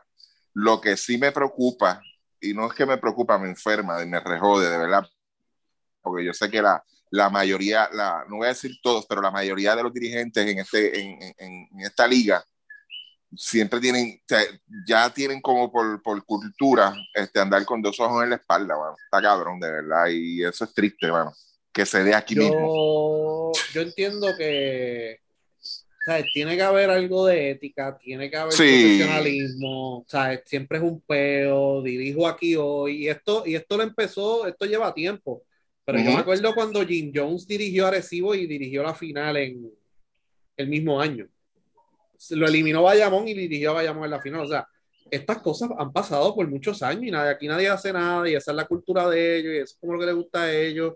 Y cuando un coach pierde, otro coach llama al otro y dice, ah, si yo estuviera ahí, estuviera ganando. Coaches activos, no estoy hablando de coaches sin trabajo. Sí, mano. Las redes haciendo comentarios y pasó, no voy a decir nombre otra vez, pero pasó con lo de Alan Colón, que entraron en las redes y hicieron comentarios de que, ah, que lo que pasó ahí fue tal cosa, para después entonces salir en la lista de los, de los candidatos también, tú sabes, hay que tener Sí. cuidado con ese tipo de cosas, tú sabes. Sí, hay que ser pero, pero la, la realidad es, en el caso de Larry, Larry es un coach, ¿verdad? Que dentro de todo eh, está empezando.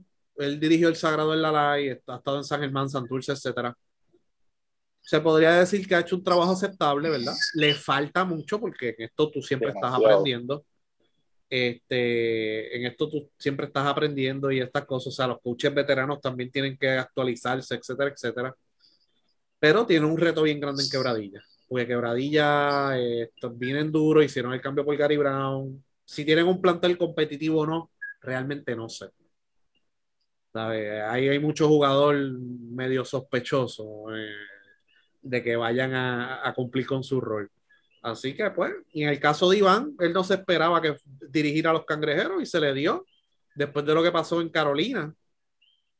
Yo creo que es una oportunidad dorada para, para él. Si da un palo en Santurce, se va a establecer por el resto de su carrera en el BCN como un dirigente bueno de verdad. ¿Sabe? Y Allí se sabemos tiene, que allí Iván ha estado- Iván ha tiene Iván ha di- sí, sí, sí. No, sí, mano, hay que llevarlo al Nuevo San Juan. A Leonardo. En serio, en para- serio, Para, que le- mano. para que le quiten el allí. Sí, sí, sí, sí. Oh, sí, ese Pero- es su estilo, déjenlo así. Ya, ya quieren cambiarlo. Ay, bendito sea Cristo. Sí, sí, pero él, él, él ha estado desde las categorías, o sea, él es uno de esos dirigentes que ha estado desde abajo. O sea, él no es esos dirigentes que porque tienen nombre llegaron ahí o lo que sea, o sea, no, él ha estado desde abajo dirigiendo. Así que si da el palo aquí, yo creo que va a tener trabajo por buen tiempo en el BCN. Así que eso es lo que hay. Este. Mira, este, hablando de los cangrejeros, este Modesti, el resumen de, de lo de la liga, entonces, este, ¿cómo quedan entonces en este, entonces de cara a, a ellos a la próxima ventana de lo de la Liga de las Américas? Ajá, pues Santurce tiene marca de 3 y 1. Los próximos partidos son en Calgary, Canadá. Son las Pailas, en el oeste de Canadá. Ellos juegan el 14 contra los Stingers a las 9 y 30 hora local. Y el 15 contra Real Estelí a las 9 y 30 hora local de nosotros, de Puerto Rico. Esos juegos se van a poder ver por YouTube. Así que, y entonces los mejores dos del grupo, que posiblemente sean Real Estelí y Cangrejero, van a jugar los mejores ocho, cuartos de final, 6 de abril, semifinal 7 de abril y final 9 de abril. Que el 9 O de sea, abril ya ahí es, empezó el, ya ahí empezó el BCN. y ahí o empezó todavía. el BCN. Sí. Sí, pero la, la, la Champions League ya está programada para terminar justamente el 9, la final de abril. sí. Sí, Sí. ha- hay una situación con, eh, con los jugadores de, ¿verdad? Ellos tienen jugadores de otros equipos, etcétera, etcétera. Gente, se va a resolver. No se preocupen que se va a resolver.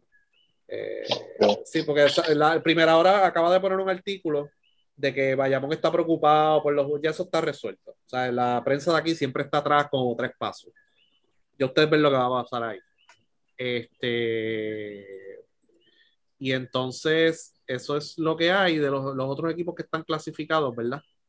Este, los que ya están clasificados, Sao Paulo de Brasil, eh, Minas de Brasil, Biguá de Uruguay, Flamengo de Brasil, Boca Juniors de Argentina. Así que falta uno por definir en el grupo B y los dos del grupo A. Yo creo que hasta ahora, desde lo que he podido ver, este Sao Paulo es el más completo de todo, mano. Va demasiado. Sí. Y Está demasiado. entonces eh, Javier Mojica se lesionó la mano izquierda eh, en una cortina, no fue una mordida. Y él dijo en las redes que está bien, que va a coger descanso, rehabilitación y puede jugar. Así que ¿Mordió la cortina? susto. ¿Perdón? Sí, mordió la cortina. Lo mordió, lo mordió la cortina. Eh. Eh, mira, también tengo por aquí, ya entrando en temas que son, digo, estos temas de BCN, este, no lo cubrimos y quizás pues yo no quiero tampoco Ah, dedicarle y tú más sabes de- otra cosa interesante de la Champions, Ajá. Ajá. que podría ser en Puerto Rico la final. Es El el equipo Santurce. El mismo día que empieza el BCN. Qué bueno. ¿Quién, Ah, quién fue, quién, pi- quién pidió eh, eso?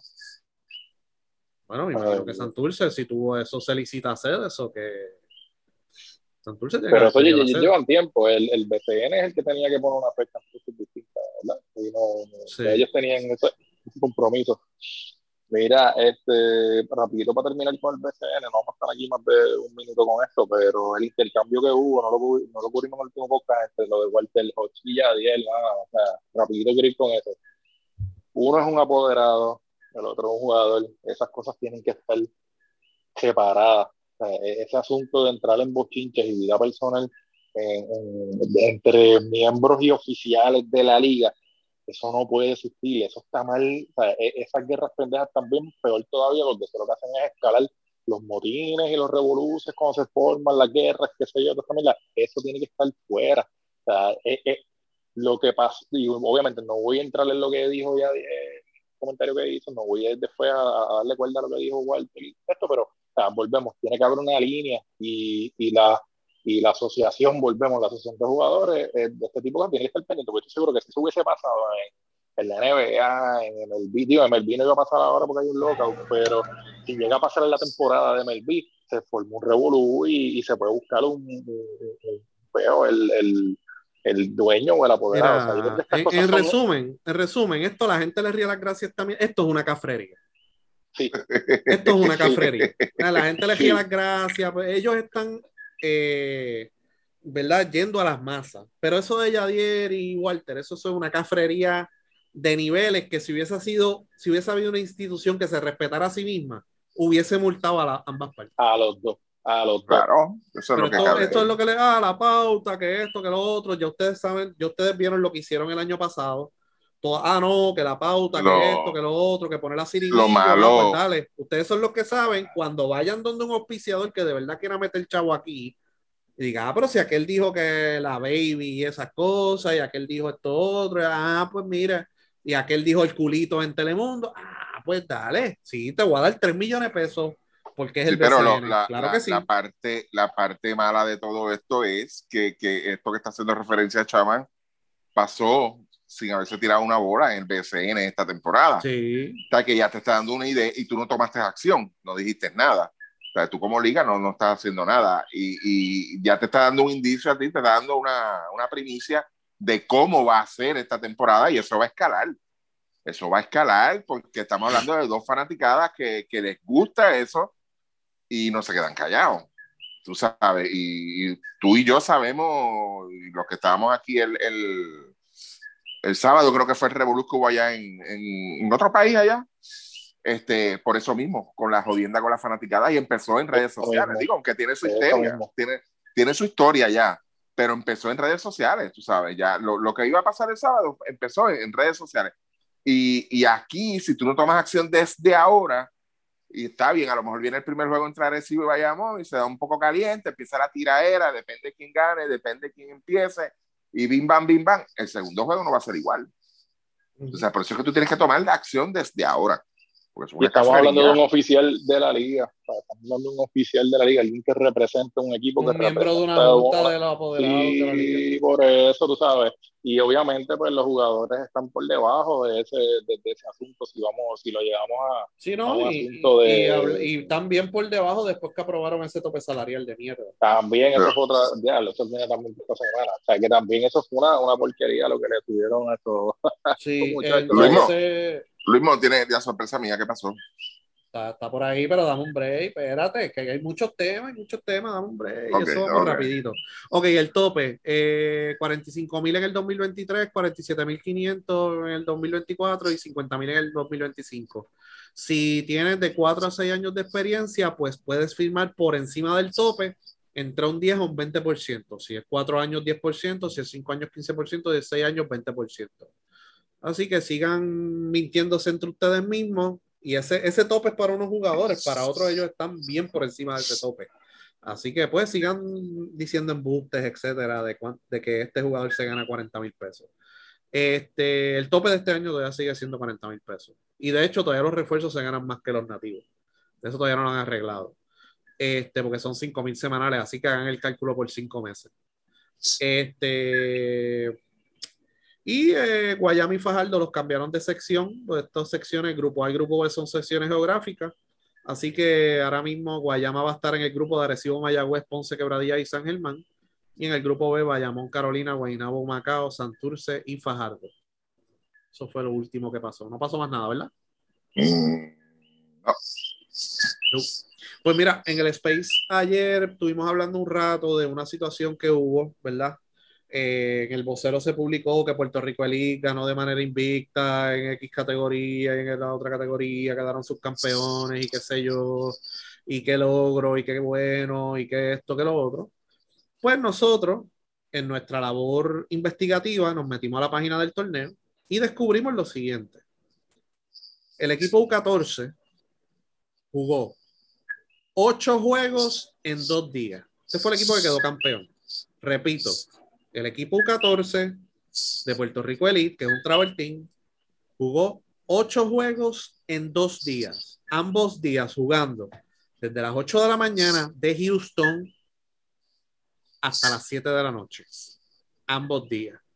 Y el equipo U12 jugó un total de siete juegos.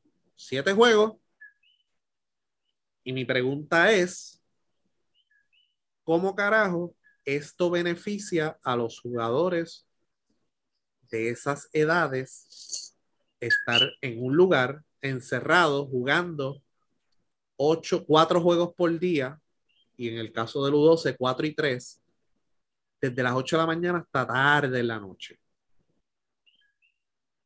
¿A quién beneficia eso? A ver, y eso es algo que nosotros, aquí se ha hablado muchísimo en los últimos años, lo que es la carga de trabajo.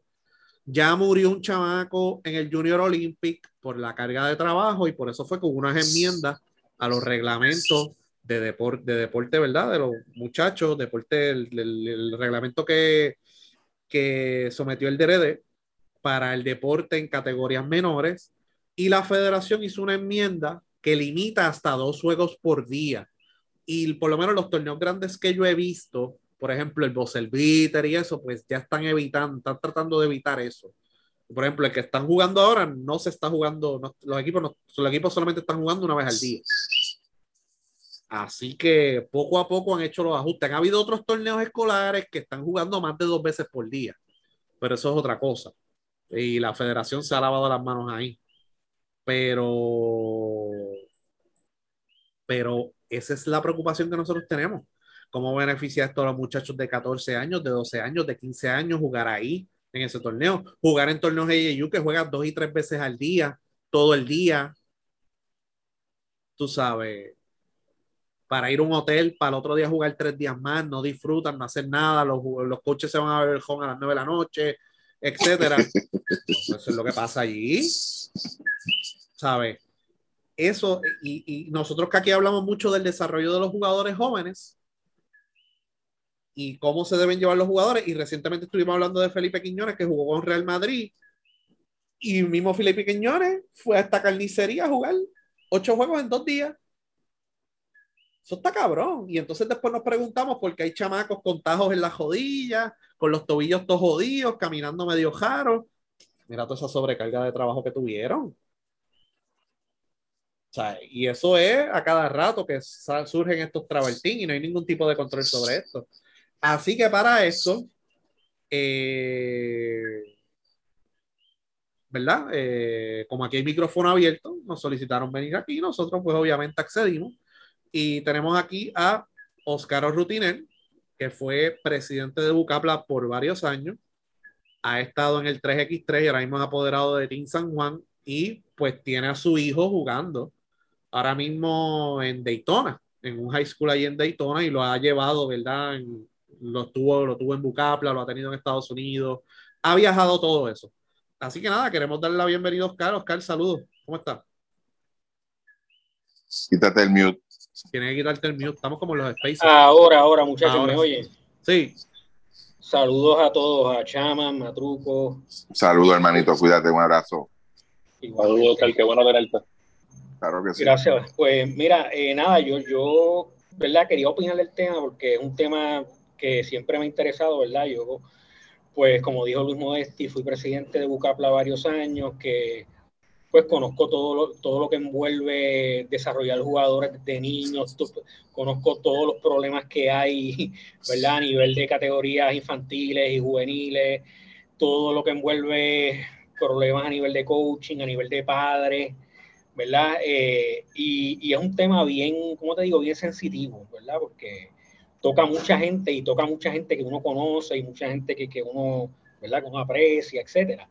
Pues aquí todo, ¿verdad? Está ahí, la isla es pequeña y todos nos conocemos y todos los que estamos en baloncesto, todo el mundo sabe quién es quién y en algún momento todos hemos jugado juntos o en contra, etcétera. Hemos tenido hijos en los mismos equipos. Así que pues es un tema sensitivo, pero un tema que, que hay que abordar. Esto, otra cosa, pues yo no es lo mismo antes que ahora, ¿verdad? Cuando digo antes me refiero, pues yo jugué desde los ocho años, mis hermanos Rolando y Iván también jugaron desde, lo, desde antes. Yo empecé a los ocho, ellos tenían seis, cinco años. Y nuestros padres, ¿verdad? Nos, llevaron por todo este proceso, estoy hablando de los años 80 y 90, ¿verdad? Que eso ha cambiado un mundo ahora y yo lo he vivido a través de mi hijo, ¿verdad? Que empezó a jugar a los cuatro o cinco años en Bucapla y, y ya tiene 15 tú sabes que, que, que, entiendo todo el proceso y es, ¿verdad? es algo pues que me, que me preocupa. Eh, en lo que hacen estos travel teams, ¿verdad? Como, como Puerto Rico Elite, eh, puedo, como les digo, es, es algo que si vienes a ver, es algo que se necesita. O sea, como te digo, hay un nicho de que, mira, los muchachos están en Puerto Rico, estamos en una isla, eh, estamos aquí jugando eh, localmente, hay muchos niños, ¿verdad? Que, que tienen esa esperanza de, de, tener una beca a nivel colegial, etcétera. Y pues la manera más fácil es irse a jugar a Estados Unidos. Antes no, antes pues por lo menos cuando mi hermano Rolando jugaba, yo me acuerdo, él no, él no se fue a high school a Estados Unidos, ni jugó AAU, ni, ni nada. Pero antes era diferente porque él jugaba con los Leones de Ponce desde los 15 y 16 años. Entonces, pues ya, uh, como te digo, era otra dinámica. Los, los, coaches, pues sabían de la liga, venían a ver la liga, hablaban con los jugadores. Por ejemplo, a Rolando lo, los reclutó Gary Edwards, que era, el, que era el coach de Charleston Southern en el Big South, ¿verdad? En División 1, y él era el dirigente de los Titanes de Morovis en ese tiempo. Y ahí fue que lo vio. Y así sucesivamente, pues hay muchos casos, ¿verdad? Como Puruco Latimer, etcétera, que venía eh, Robert Korn, y se llevaba a Guayito Santiago, a Carlos Escalera, porque los veían aquí. Esa dinámica ya no se da porque los jugadores, ¿verdad? Al, declararse la liga de BSN profesional, ya los jugadores, ¿verdad? De high school, etcétera, no, no, no pueden jugar, ¿verdad? Pues pierden su estatus de, de, aficionado y perderían las becas. Por lo tanto, ahora los, los jugadores y ¿verdad? Y los padres, pues están tratando de tomar el rumbo de para que mi niño pueda eh, tener un, conseguir una beca en Estados Unidos eh, y que le paguen los estudios, etcétera, pues mira, hay que, hay que ir a exponerlo para que lo vean. Y eso, pues mira, yo te puedo decir que sí, es una necesidad que en un principio Puerto Rico Elite pues la, la, llenó, ¿verdad? Como que mira, nosotros tenemos esto, ahora, me, ahora pues como dicen, se ha prostituido y ahora pues todo el mundo tiene un travel team, ahora esto, no puedo ni mencionarlo porque hay un montón de, de, de equipos que, que, viajan a cuanto torneo hay. Puerto Rico Elite ha hecho, se ha metido bien de lleno y ellos han hecho la asignación de, de conocer, porque hay, hay torneos de IAU y hay torneos de IAU. Y hay unos que es de verdad donde van los coaches eh, importantes, ¿verdad? A hacer recruiting, etcétera. Y esos son los, los circuitos de Under Armour, el circuito de Adidas y el circuito de Nike. ¿Verdad? Esos son los circuitos donde en realidad se reclutan jugadores, etcétera. Hay muchos torneitos como, como los torneitos estos de ahí en Orlando, de IAU normales, tú sabes que pues eh, se mete un poquito de talento, pero no es nada que, que ¿cómo te digo? Yo he visto torneos de IAU recientes que, ah, vamos a viajar a Orlando y cuando tú veías el standing de los ocho equipos, siete eran de Puerto Rico. Por eso te digo, o sea, que hay torneos y hay torneos. Eh, al principio, pues todo el mundo en Puerto Rico estaba yendo y todavía van a los mismos, que eso es igual que Small Fry, que como tú vienes a ver, eh, se juega en el, ahí en Disney y, y, de los dos equipos, de los o sea, eh, llegan a, la, a los quarterfinals de los ocho finalistas, hay como, está Colegio de Ingenieros, Bucapla, Ponce, tú sabes, los mismos, Naranjito y Ponce Constancia, qué sé yo, y cuando tú vienes a ver, tú dices, diablo, pero estamos, para eso nos hubiéramos quedado jugando en Puerto Rico, tú sabes que hay torneos y hay torneos. Sí te puedo, te puedo decir que Puerto Rico ha, ha tratado, ¿verdad?, de, de, mejorar en eso y de tratar de buscar dónde es están los sitios donde de verdad vale la pena ir a jugar y, no es fácil, porque para ir, para tú entrar a un torneo de estos de Under Armour o de Adidas o de Nike. Es, ahí eso es nivel eh, Liangelo Ball, tú sabes, hay que tener unas conexiones brutales y tener unos jugadores X que ya sean, o sea, nivel, qué sé yo, Zion Williamson, o tú tienes que tener uno o dos jugadores que te llamen la atención para que, o un sponsor, qué sé yo, el Team Kevin Durant, para que entonces te, te, inviten a eso. Tú sabes que es bien difícil, no, no es como los papás que no saben, pues dicen, ah, vamos para Estados Unidos a jugar, y, y no saben que lo que van a ir es una mierda de torneo, tú sabes. Y entonces me da pena porque invierten dinero, gastan, se va la familia para allá, hotel, comidas, uniformes, que los nenes se meten en unos uniformes, tú sabes, para pa tres días de torneo se compran uniformes de, de, de miles de dólares. Esto, y son unos gastos, y pues el que no sabe, pues pues como te digo, los papás sí tienen la experiencia, van, juegan, chichija, la pueden pasar bien, pueden ir a los parques a Disney, pero lo que se busca, que es exponer al jugador, pues no lo, no lo van a lograr en esos torneitos que no tienen mucha, o sea, que no tienen mucha, ¿cómo se llama esto? Importancia. Exposición. Exacto. Por lo tanto, sí te puedo decir que Puerto Rico Elite, pues en un principio, y, y ¿verdad? Y si, y si enfocan como debe ser, entiendo que tienen un propósito, ¿verdad? Una, una razón. Ahora, y, ah, y te digo, tienen, ¿sabes? Tienen a Brian Santos, eh, tienen Martín de León, eh, ¿quién es el otro? Andrés Torres ha estado con ellos. O sea, es que, que se han tratado de rodear de, de, de buenos coaches. Pero, pues, esto que pasó, ¿verdad? En, en, este fin de semana, pues, ¿verdad? Yo, yo no estoy de acuerdo con eso. Jugar cuatro días en un día y al otro día jugar cuatro juegos más. Mira, mi, mi, hijo me estaba diciendo que en el torneo de IMG, que fue hace como tres semanas, eh, el torneo duró tres días y jugaron un, un, juego por día, un solo juego, un juego viernes, un juego sábado y un juego domingo. Y él me dijo que el lunes y martes en la práctica la otra semana estaba desbaratado. O sea, y jugó back to back viernes, sábado y domingo. ¿Entiendes? Y en tabloncillo. Que y con aire, sí. Sí, sí. Y ajá, yo no me quiero imaginar, ¿verdad? Los chamacos que jugaron ocho juegos en un fin de semana, ocho juegos. Y cuando yo vi el itinerario que ustedes publicaron, pues parece que fueron bastante corridos. Y aunque no hubieran sido corridos, tú sabes, ocho juegos. Cuatro juegos, semana, cuatro juegos. Eh, está brutal. Y más cuando tú tienes solo siete jugadores. Tú sabes, pues, de verdad que pues, esas son las cosas que yo no. Que yo no un, equipo, un equipo tenía siete jugadores y el otro tenía diez pues son, para mí, ¿verdad? Esas son cosas inaceptables y son cosas que, que no tienen razón de ser y que yo entiendo que no, ¿sabes? Van a. Pero mi pregunta es, pero mi pregunta es, ¿cómo los papás pueden aceptar que su hijo juegue ocho juegos en dos días? Ok, pero los papás no saben. La mayoría de los papás, hay algunos, y yo te puedo ¿verdad? sacar con pinzas los que saben. Hay algunos que saben, hay otros que no saben, no entienden lo que está pasando. Ellos, ellos están viendo a su hijo jugar y dicen, mientras más juegue, mejor porque más se desarrolla, eh, hay más chihichijá, hay más, ¿sabes? El, eh, lo que les gusta es como dicen la movie, mientras más juego, más vamos para la cancha, vamos para la cancha, vamos para la cancha. He escuchado papá, y yo he escuchado papás, no los que viajan, sino los que están aquí, que esa es como su salida del fin de semana, ¿sabes? Que pues mira, pues este domingo vamos para Joyo, este el próximo domingo vamos para Moca, que usan bueno, eso como que para chinchorrear y turistear y beber joven. Sí, pero es, eso es otro tema. Y eso no, como te digo, eso es un jueguito, tú sabes, porque eso lo hacemos, o sea, aquí se juegan los fines de semana, obviamente los nenes en la semana están en clase, pues los juegos, todo lo que es Liderazgo, ACB, Federación, Small Fry, Privo, eh, OCB, todas esas ligas, pues ponen sus juegos sábado, y domingo, tú sabes. Sí. Que, que pues ahí la gente aprovecha, como tú dices, y dice, mira, pues el sábado los nenes tienen juego allá en, qué sé yo, en Jayuya o por allá, pues vámonos, en Ciales, pues vámonos por ahí mismo y, lo, y se van y comparten y qué sé yo, pero esos son otros 20 pesos, eso no tiene que ver con, con esto desde que lo, lo, que es el desarrollo y la prevención de lesiones a nivel de niños, ¿verdad? De, de, que están en una etapa crítica, donde empiezan los, los dolores de rodillas de crecimiento. Tú sabes, eh, es una etapa bien crítica y yo entiendo que, que esa, esa parte es la que deben ver, no, no solo Puerto Rico el ir, ¿verdad? Estoy diciendo porque pues, el ejemplo son ellos, porque fueron, fue lo que Hay un pasó este montón fin de travel team. pero hay otros travel teams que, que, que también lo hacen y, y, y, más que nada es la, la, ignorancia de los padres. Tampoco no saben bien el itinerario. Te lo digo porque mi hijo jugó en un travel team.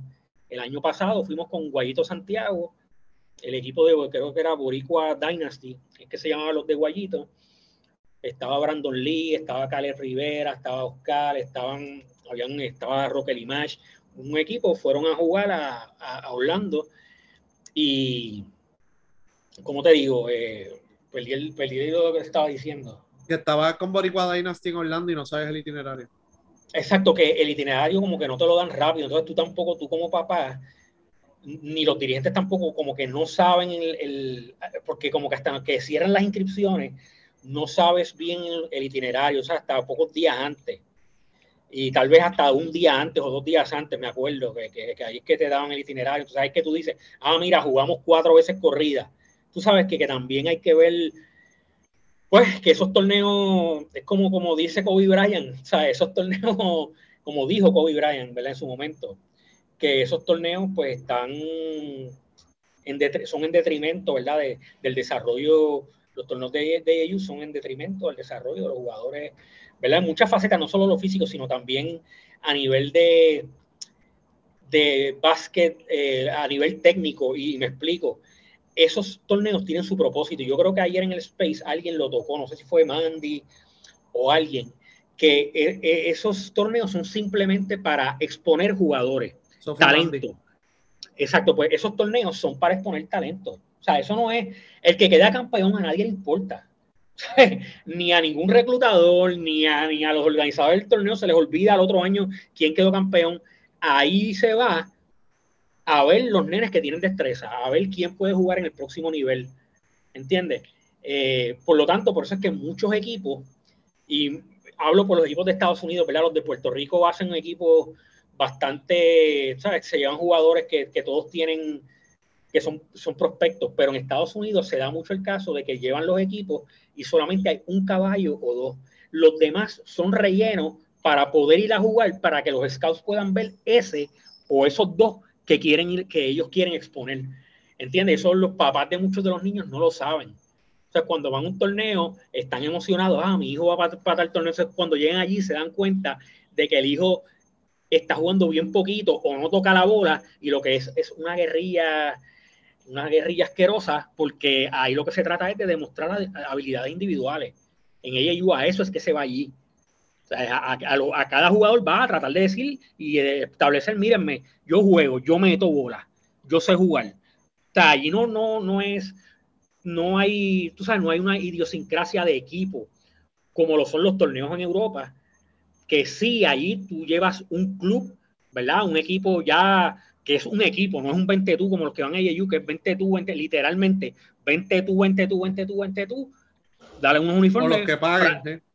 Sí, eh, practicamos un, una semana o, o, dos o tres antes y nos vamos.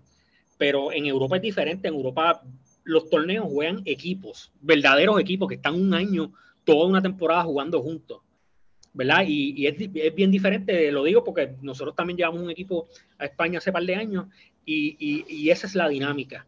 En AAU es bien diferente. Como te digo, eso es ir ahí a exponer el talento. Por lo tanto, tú no vas a ver eh, pues que se jueguen muchos esquemas ni nada. Tú lo que vas a ver es mucho fast break, mucho uno contra uno, mucho, muchos highlights individuales. Pues porque para eso es que se presta ese tipo de torneo. Y, y, eventualmente lo vemos aquí en las categorías menores. O sea que aquí no, como no se practica, lo que se hace es jugar y jugar y jugar y jugar. Eh, entonces no hacemos ese, esa transición de jugar uno contra uno, fast break, etcétera el caballito, hacer la ofensiva alrededor del, del, caballito, a jugar colectivo. Y ahí es donde nos colgamos. ¿Entiendes tú que es así o, o tiene otra explicación? Sí, una no, mejor mira, explicación. Como te digo, hay que, hay que tener las dos. Y eso fue lo que hizo, lo que llevó a la generación dorada a tener éxito.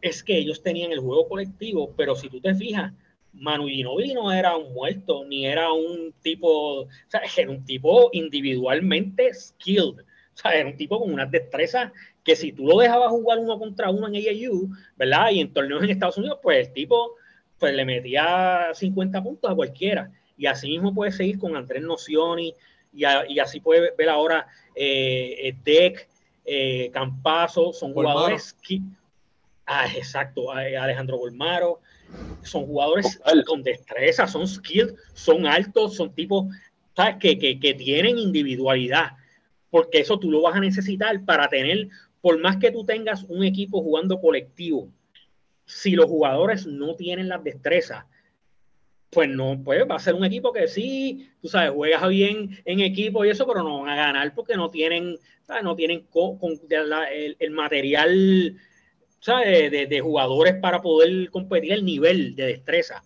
Y por eso es que yo digo que hay, hay que tener de las dos.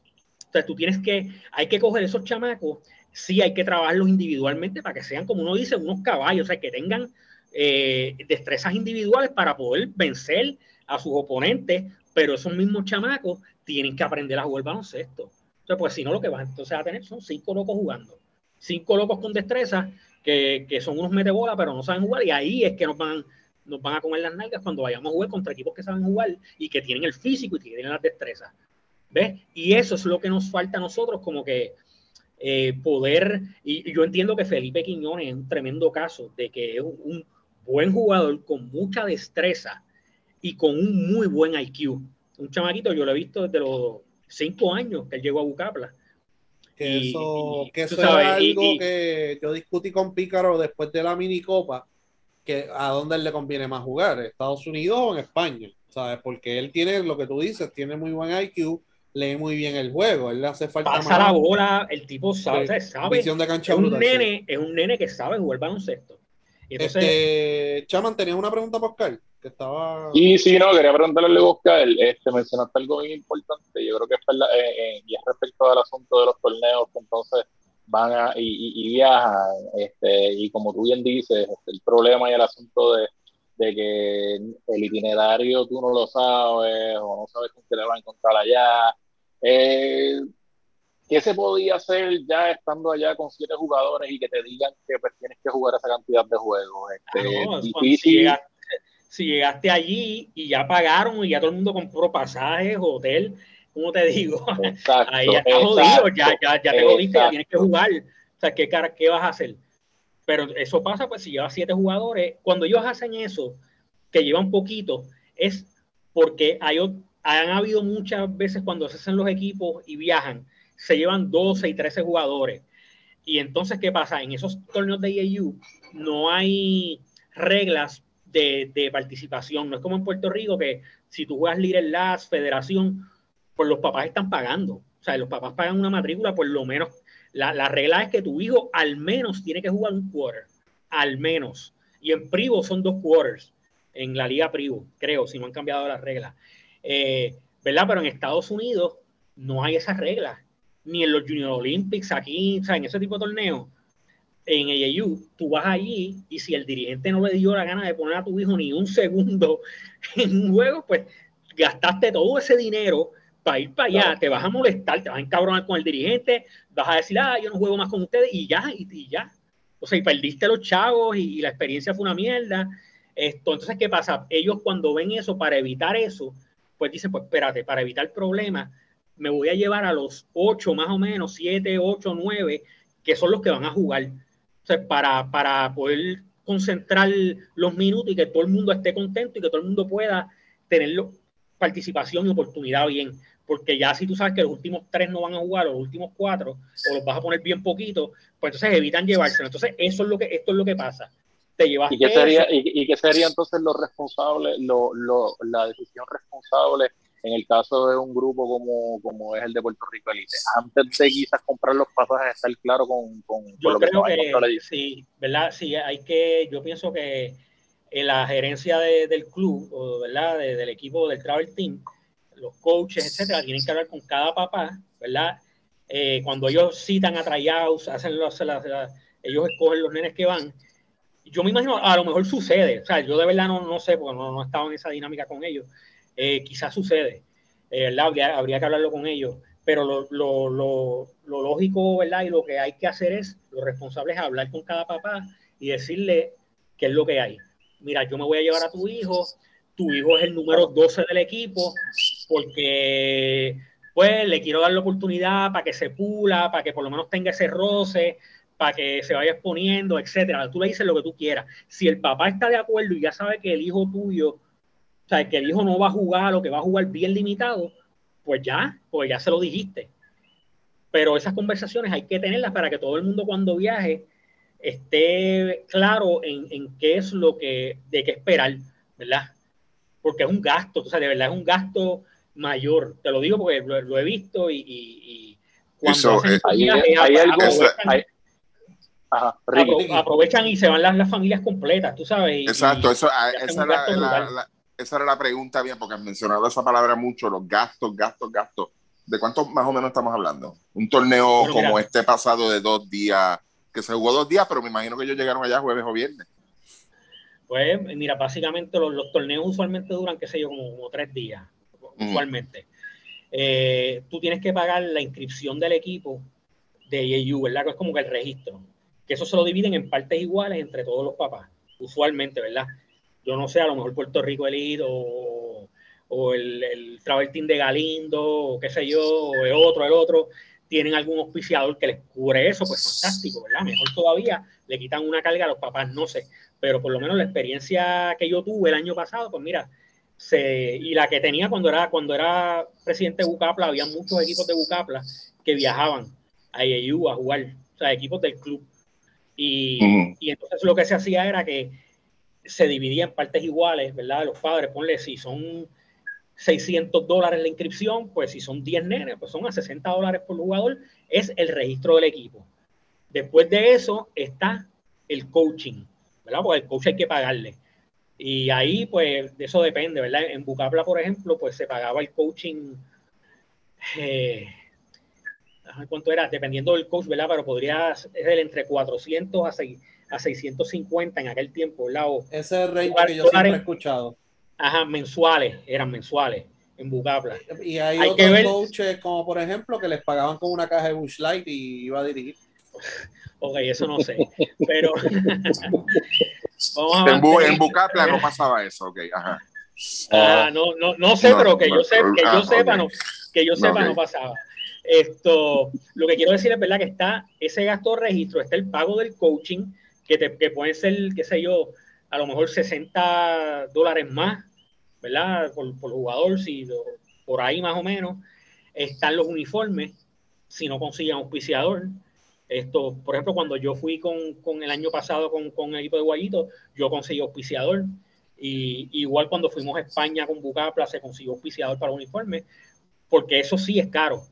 Y los nenes no quieren ir, ellos quieren ir con dos, uno blanco y uno de color. Ya tú sabes, esto para, para dos o tres días. Entonces, son caros, estamos hablando de, de, de, de, tres cifras, o sea, de, de mil para arriba, dos mil, eh, eso sale uniforme, eso, eso si no tiene auspiciador, hay que dividirlo entre todos los papás. Más están los pasajes, obviamente, que, que si van aquí a Orlando, pues usualmente se gastan, se van todo el mundo 200, 250 pesos por persona, ¿verdad? Más o menos. Y si son 3, 4 noches de hotel, hay veces que si cuando son en Orlando aprovechan y se quedan la semana completa para ir a los parques y todo eso, pues ya tú sabes lo que es un viaje a Disney, eh, lo que es el hotel, cada quien, cada quien paga su hotel. Eh, hay, hay casos donde he visto que, que los niños, o sea, como que hacen lo, cogen y dejan a los niños, porque hay equipos y hay equipos, depende, hay equipos que yo he visto que no van casi pa padres, van los niños con algunos adultos, ¿verdad? Con el coaching staff y a, uno o dos papás, y entonces ahí rentan, qué sé yo, cuatro habitaciones o cinco y dos nenes por cuarto. Tú sabes, depende de cómo lo quieran hacer, pero, pero eso es un gasto que hay que pagar aparte, más todo lo que es comida, que como dijeron ayer. ¿Hay algún seguro, Oscar? Eh, yo creo que cuando tú registras el equipo, si mal no recuerdo, ah, no, tienes que registrar tu hijo, ya me acordé, tienes que registrar tu hijo, que eso es otro gasto, es un gasto menor, no me acuerdo si eran 17 dólares o una cosa así, en AAU. O sea, para que tu hijo juegue, eso es una membresía de un año. Ahora mismo, si mi- la de mi hijo caduco, porque fue en marzo del año pasado, o debe estar por caducar un año. O sea que tendría que volver a registrarlo y eso incluye un seguro, Ok. si mal, si mal no recuerdo. Ok. Esto, o sea, de- de- del evento. Eh, pero sí, como te digo, entonces las comidas, que pues obviamente para ahorrar, es como usted, como ayer alguien dijo en el, en el Space también, eh, pues que es lo más barato, pues pedir una pizza para todo el mundo. Pues eso es pizza, pizza, pizza todos los días, ¿verdad? Dependiendo de los equipos que sean. Hay equipos y hay equipos, como digo. Esto, no sé si me, si me siguen por donde hoy, ¿verdad? Sí. Hay unos equipos que, pues, pues lo que para lo que hay es para pizza todo el día. Hay otros equipos que uno viaja y pues mira, son otros, son otros chamacos con otros padres, ¿verdad? Y ahí pues se come diferente. Esto, pero, pero hay gastos. ¿Sabes? Son, te estamos hablando de mucho gasto. Entonces, O sea, que tú si lo tú- llevabas a fuego de chavo. no, no empieces, no, no empieces. tú ves cómo tú eres. No le hagas caso, Oscar, no le hagas caso, nosotros estamos en esa etapa. No le hagas caso. Este, mira, no, eh, fíjate, este, yo te estoy escuchando, Oscar, de verdad, y, y- y para nosotros, mira qué chévere que está, porque me enteré a mitad de, de este podcast que venía. Este, fíjate, yo, yo lo que veo entonces con este tipo de organizaciones es que te van a vender el torneo, vamos a ponerlo de esta forma, te van a vender ese producto como que yo estoy haciéndole un favor a tu hijo. Vamos a ponerlo de esa forma. Le voy a hacer un favor Bueno, llevarlo eh, allá. ellos, ellos están ellos están dando un servicio, si quieren verlo así, de, de, de darle una exposición a los, a, a los jugadores de aquí, ¿verdad? Porque ellos se mueven y, y pues, eh, como yo digo, eso lo puede hacer cualquier papá también. Tú, tú puedes decir, mira, pues quiero llevar un equipo de, de Coamo o de Villalba o de Ponce, de los niños de la categoría de tu hijo, haces un Ujú. equipo, lo inscribes y tú como papá lo haces. O sea, eso lo puede hacer cualquiera. Vamos a hablar Pero claro. yo lo, yo, yo lo que, pero, ok, te, te voy a hablar por lo que, no, no ahora, recientemente, pero por lo menos hace dos o tres años atrás, que yo era un poco más social, este, socializaba con gente, este, eh, siempre llegué, llegué a ver casos de dos o tres mamás, específicamente las mamás, eh, pues que le invitaban a este tipo de torneos y, y yo las veía a ellas como haciendo 20 mil actividades, vamos a ponerlo de esta forma, para poder recaudar dinero, para poder llevar a su nene allá. Entonces, pues la pregunta obligada que yo siempre hacía, suena cruel o no, pero el nene tuyo es bueno. O sea, en otras palabras, ¿vale la pena lo que tú estás haciendo por eso? Y todas me decían que sí. Si, si todas tuvieran la razón, pues estaríamos llenos de estrellas aquí entonces. Eh, No, Esa es la no, parte pero como eso, que, no, no, no. que no, Eso- no, o sea, Te explico. Eso depende, y te voy a explicar desde el principio, de, ¿cómo te digo? Desde, lo, desde que Dios creó los cielos y la tierra. Aquí los niños empiezan los, esos travel teams, yo los he visto de 8 under, 9 under, chiquititos, chiquititos. sí, A esa, a esa edad no tenemos ni puta idea de quién Claro. va a hacer un- en el futuro algo ni nada.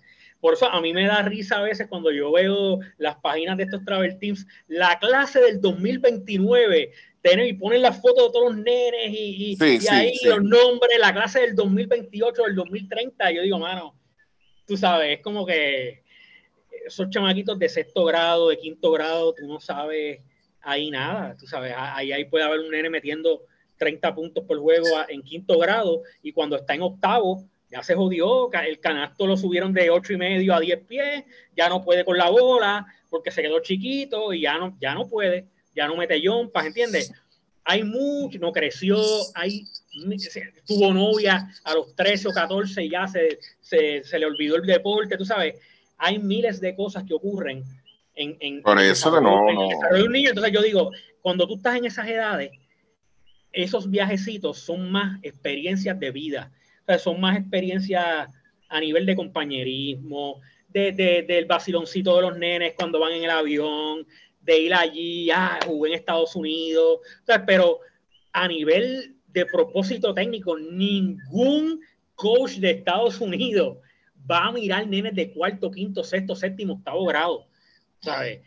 Ahí van a ver desde en high school, tú sabes, ya los de cuarto año, once, y los que están en noveno y décimo, que son prospectos como el hijo de LeBron James, como tipo, tú sabes, que ya en noveno, décimo grado, ya tú sabes y tú dices, yo quiero comprometer a este chamaco antes de que me lo quiten, y lo empiezas a enamorar desde noveno y décimo pero, pero los nenes de, de cuarto y quinto grado, bro, de clase del 2030, vete para el carajo. Tú sabes, pues no, esos, no, no, esos, no. esos, viajes, esos viajecitos, esos viajecitos son, son, son culturales, como yo digo, son, son chéveres desde el punto de como si fuera un field day, o sea, como si fuera un, una gira. Pues sí, tú te acuerdas cuando eres más grande, tú ves las fotos, diablo, yo estaba en este equipo con, con, con el Rodríguez y Gary Brown cuando éramos chiquitos, ya, hasta ahí. Sí, pero, pero entonces el, el, el, el, post que viene después es, vamos a poner de aquí a dos o tres meses, yo me acordé y le pregunto a esta mamá, le digo, mira, ven acá, el nene tuyo fue ahí. Ah, el nene mío jugó en la Florida, o sea, el nene mío fue a Orlando a jugar. Entonces, te lo, no te lo venden como una experiencia social de la familia o unas vacaciones, te, te lo venden como que mi hijo fue a jugar a Orlando. Ricky, o sea, lo que, pasa es que todos estamos, mira, no, estamos viviendo en triste. una época, estamos viviendo en una época de redes sociales donde todo el mundo, sí. esto yo lo odio, todo el mundo quiere, quiere, ¿cómo es? Necesita validación, como uno dice, es como sí. que yo necesito que todos sepan o todos piensen que mi vida está cabrona de nítida. Yo necesito que todos piensen que mi hijo es una estrella. Entonces, pues, todo, el mundo, todo el mundo va a publicar el nene metiendo la guirita, eh, tú sabes, mierda, ¿cómo te digo? Y, y, lo que quieran, pero uno no se puede poner a estarle siguiendo el juego, ¿cómo te digo? Siguiéndole, porque se vuelve uno loco siguiéndole eso a la gente, porque eso es bullshit al final del día. Claro que sí, así es que yo lo veo, yo lo veo de esa forma. A mí, me, a mí me enferma, por eso es que yo no tengo ni Facebook ya hace tiempo, porque llega un punto que ya es enfermizo, entonces pues tú ves eso, a mí me da risa, yo veo a mi esposa a veces scrolleando en el celular así, a mí, yo le digo, yo, yo le hago burla, tú sabes, ella ahí con el dedito ahí mirando Facebook y eso, para mí eso es como con una pérdida de tiempo de tú estar leyendo lo que otras personas, lo que otras personas quieren que tú leas, porque no te van a poner cuando van a McDonald's, no, no, ponen la copa de vino ahí, montándose en sí, el avión. Sí, sí, pues, sí. hermano, pues mira, váyanse para el carajo, es como que a mí no me van a meter las cabras, es que, pues eso es lo mismo, aplica esto, no, no te dejes llevar. E esos viajecitos así a Orlando que hacen los equipos, mira, son cuando son chiquitos.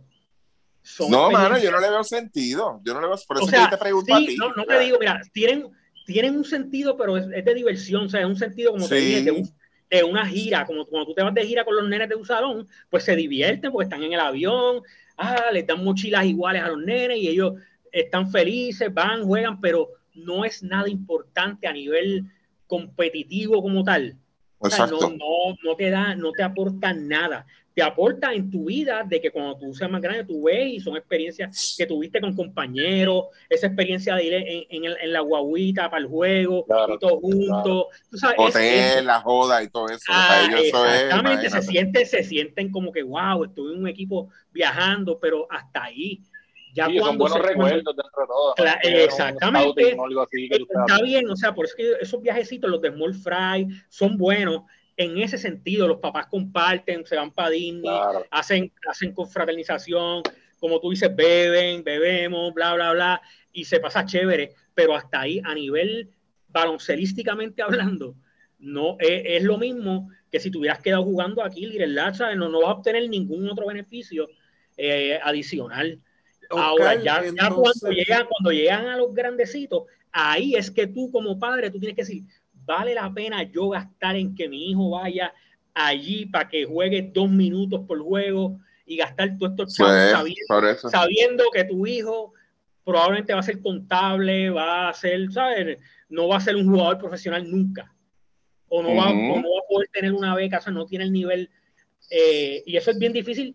Asumir. Hay, hay mucha gente, ¿verdad? La gente que, que, que sabe de baloncesto, pues, pues sabe las limitaciones de sus hijos y saben hasta dónde llegar. Pero el, el 90% de la gente, que es la mayoría, creen que sus hijos son Jordan y se creen, olvídate. Sí. Y tú te das cuenta y tú, tú por dentro te quedas como que, bueno, pues, esto, no, no me atrevo a decírselo porque yo no soy quien para cortarle las, o sea, nadie puede estarle cortando bueno, las esperanzas ni, la, ni los sueños a ningún niño, o sea, uno pues, ¿qué uno va a hacer? O escuchar al papá y a la mamá y ya. y- Pero entonces, Oscar, ¿entiendes que entonces la viendo la hay demasiados travertín y esto pues vino en parte por la pandemia porque aquí no se podía jugar y se podía jugar en Orlando, etc. Así mismo es. Ujú. pero ¿entiendes que entonces la federación debería hacer un mejor trabajo de proteger a esos jugadores y evitar que vayan a esos torneos y decirles, mira, no solamente vamos a jugar un centro básquet, un torneo de las Américas y un mundial eventualmente, porque eso dependiendo de la categoría.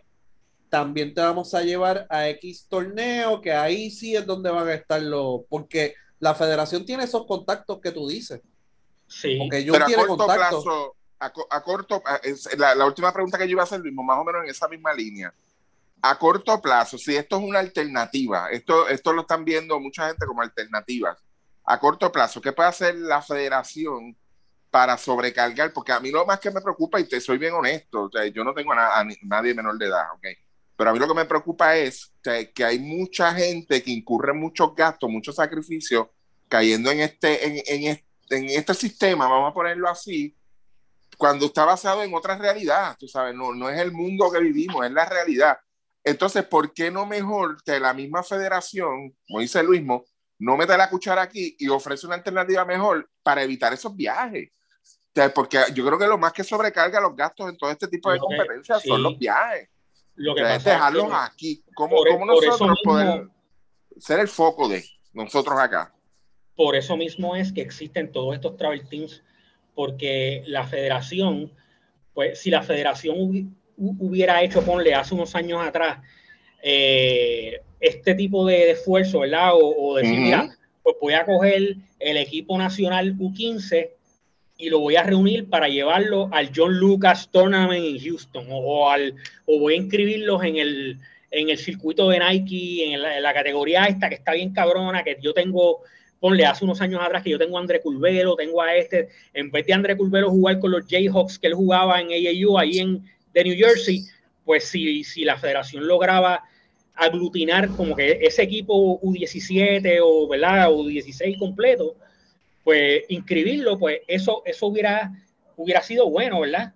Hay que ver también la, la, falta de recursos, ¿verdad? Desde la federación, pues entonces la federación también tiene que cumplir con los compromisos femeninos, U15, U17, Mundial en África, esto, lo otro, y cuando tú vienes a ver, son cientos de miles de dólares, que entonces meterse también a tratar de, de, llevar equipos AAU, pues es un costo y que no hay jurisdicción fuera de Puerto Rico tampoco. Entonces te, te digo, te digo, esos equipos de Estados Unidos, por ejemplo, los Jayhawks donde jugaba Culvero, esos chamacos no pagan. ¿Tú te crees que esos chamacos pagan coaching y todo lo que yo dije? Y la, ellos no pagan un carajo, eso, eso se los pagan. A esos equipos elite en Estados Unidos se los pagan. Igual en los equipos, en los travel team de aquí, de Puerto Rico, hay jugadores que no pagan nada. y los otros papás son los que subsidian y financian a ese uno o dos jugadores, como dicen becados, que es que los llaman. Y eso a lo mejor los otros papás ni lo saben. ¿Oíste? Cuando como que ya lo- eh, eh, no saben que, que hay este y aquel no están pagando. O sea, el, el pasaje y la inscripción y el coaching de estos dos lo estamos pagando los otros ocho nenes. O los otros diez los nenes. caballitos. ¿Entiendes? Ay, Porque para tú atraerlos, tú como, como club, ¿verdad? Eh, de- como, tú como travel team, tú dices, ah, yo quiero a, a- a este que juegue conmigo. Ah, pero el papá de te dice, no tengo chavo, la mamá. Ah, pues no te preocupes que yo brego. Sí. Entonces ahí, ¿entiendes? Y eso se da. se- siempre. Exacto, eso se daba mucho, tú sabes, y, y en Estados Unidos, pues, pues los equipos elite no pagan y eso van, van también sponsored por líneas de tenis, etcétera. Tú sabes que eh, por marcas, que, que la federación para poder atraer un talento y llevarlo a competir ahí tendría que, que buscar los fondos para llevarlo. Entonces yo pienso que a lo mejor Jun, ¿verdad? Yo no, yo no he hablado nunca con Jun de esto, pero a lo mejor Jun dice, mano, pues si yo no tengo que, que pasar el trabajo y ni gastar los chavos, pues que otros, que otros travel team lo hagan, ¿entiendes? Pero No sé, el control, por ejemplo, de Felipe Quiñones, que juega ocho juegos en dos, en dos días y entonces sigue jugando en Estados Unidos, se lo siguen llevando a torneos AAU y a los 17 años, Dios lo cuide, ya Amén. tiene un tobillo jodido. Sí, pero entonces ahí es que entra la responsabilidad de los papás, porque tú, ahí sí te digo que, que a mí, Jun Ramos puede venir, Jun me puede decir a mí, mira, Oski, no, no, coño, no lleves a papito a ese torneo que, que tiene, que hay ocho juegos en dos días. Pero si yo como papá, yo digo, no, mierda, eh, yo quiero que él juegue porque a ese torneo está cabrón, porque ahí va a estar el coach tal y tal assistant coach de tal universidad y él va a jugar, pues, pues ¿qué, qué va a hacer la federación? No me pueden detener. Yo voy y llevo a mi hijo con el travel team y jugó y ya. ¿Entiendes? Que, que los padres también son, yo entiendo que son los, los primeros culpables, ¿verdad? Porque son los que tienen que velar.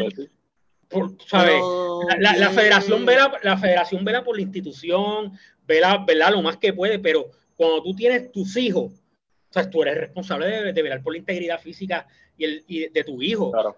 Pues ¿sabes? entonces ahí Y- la y- federación puede entonces hacer talleres de orientación para ellos y los creo, coaches, que lo- creo, creo que los han hecho y ya tú sabes cómo es, como lo que está dando Ángel López Panelli, bla, bla, bla. Pues de eso mismo creo que se han hecho otros cuantos y se habla con los papás. Yo he estado hace varios años, cuando yo estaba en Bucapla, yo tenía que darlos obligatoriamente y habían, tenían que ir los papás ahí. El, que- el papá que no fuera y filmara no podía jugar el, el torneo de colores o no podía jugar, qué sé yo, Little Lads o Federación. O sea, que te- eran compulsorios. Y se hablaba de mil cosas, de la disciplina en las canchas, de todo lo imaginable, de todas esas mismas cosas. Esto no sé si se está haciendo todavía, ¿verdad? Pero, pero entiendo que eso se ha tratado de hacer, pero tú sabes cómo es el boricua, ustedes saben cómo es, y el boricua es bestial, y al final del día vamos para allá, vamos, pa, vamos a jugar, y se ponen los uniformes esos Por así, todos, todos con los colores esos, todos ahí. Ajá, vamos para allá, y olvídate, y, y mi nena es un Sí, caballo, y vamos a demostrar, y vamos a demostrar, y, y vamos a ganar. Y acuérdate del Don Juan, el Duty Free en el aeropuerto y vamos para allá. Pero es esa. Entiendo que hay formas y hay formas, porque eh, eh, para, eh, está para los mejores intereses de la federación la integridad física también de Felipe. Sabemos que los papás son los responsables de él. Pero yo como federación tengo que protegerlo y sentarme con él y los papás y decirle, te conviene esto, sea Real Madrid o sea entrar a la high school en Estados Unidos ahora y te vamos a monitorear. O sea, hay unos jugadores que hay que proteger a toda costa. ¿Sabes? Si, si en los papás de bizcochito, que, que es gordito, y, pero es alto, eso es porque te joda. Pero lo- los jugadores que de verdad tienen proyección, Ay, los, jugadores que de verdad tienen proyección, No puede, no se puede. Los jugadores que de verdad tienen proyección, la federación tiene que buscar la manera de protegerlos también, porque los papás Claro. van a ir a cuántos torneos hay. O sea, fueron el de Real Madrid, entonces fueron a este ahora, van a ir a otro AU y ahora entra a high school. O sea, es una sobrecarga de trabajo. Sí. Esto, pues, eh, como te digo, Ajá. ahí yo, yo te voy a decir otra cosa que está pasando con, con esos prospectos que son elite, como uno dice, high level, tú sabes, que son prospectos que, que, con, que tú sabes que van a jugar División 1, ¿verdad? Y, y que, que puedan ser prospectos a nivel profesional. Esos que uno identifica, esos chamacos están bien difíciles ahora mismo de controlar no sé si ustedes vieron el otro día, yo estaba viendo una, una entrevista, una entrevista no, que el, el muchacho de Fauli Vale se fue a Illinois, ¿verdad? Ay, y él estaba- bendito. Óyeme, no, pero no se rían, óyeme, óyeme, óyeme. Él estaba en una, él estaba al lado de Ramses Meléndez. Ramses Meléndez estaba haciendo tiros de tres. Entonces el muchacho de Fauli Vale le, le dice a Ramses Meléndez, no, no me acuerdo qué fue lo que le dieron o lo, o lo que había, algo bien nítido. Y, el de Fauli Vale le dice a Ramses, igualito que en Puerto Rico, ¿verdad? Entonces Ramses le dice, chacho, y como que se burla, chacho, Puerto Rico, como que Puerto Rico es una mierda.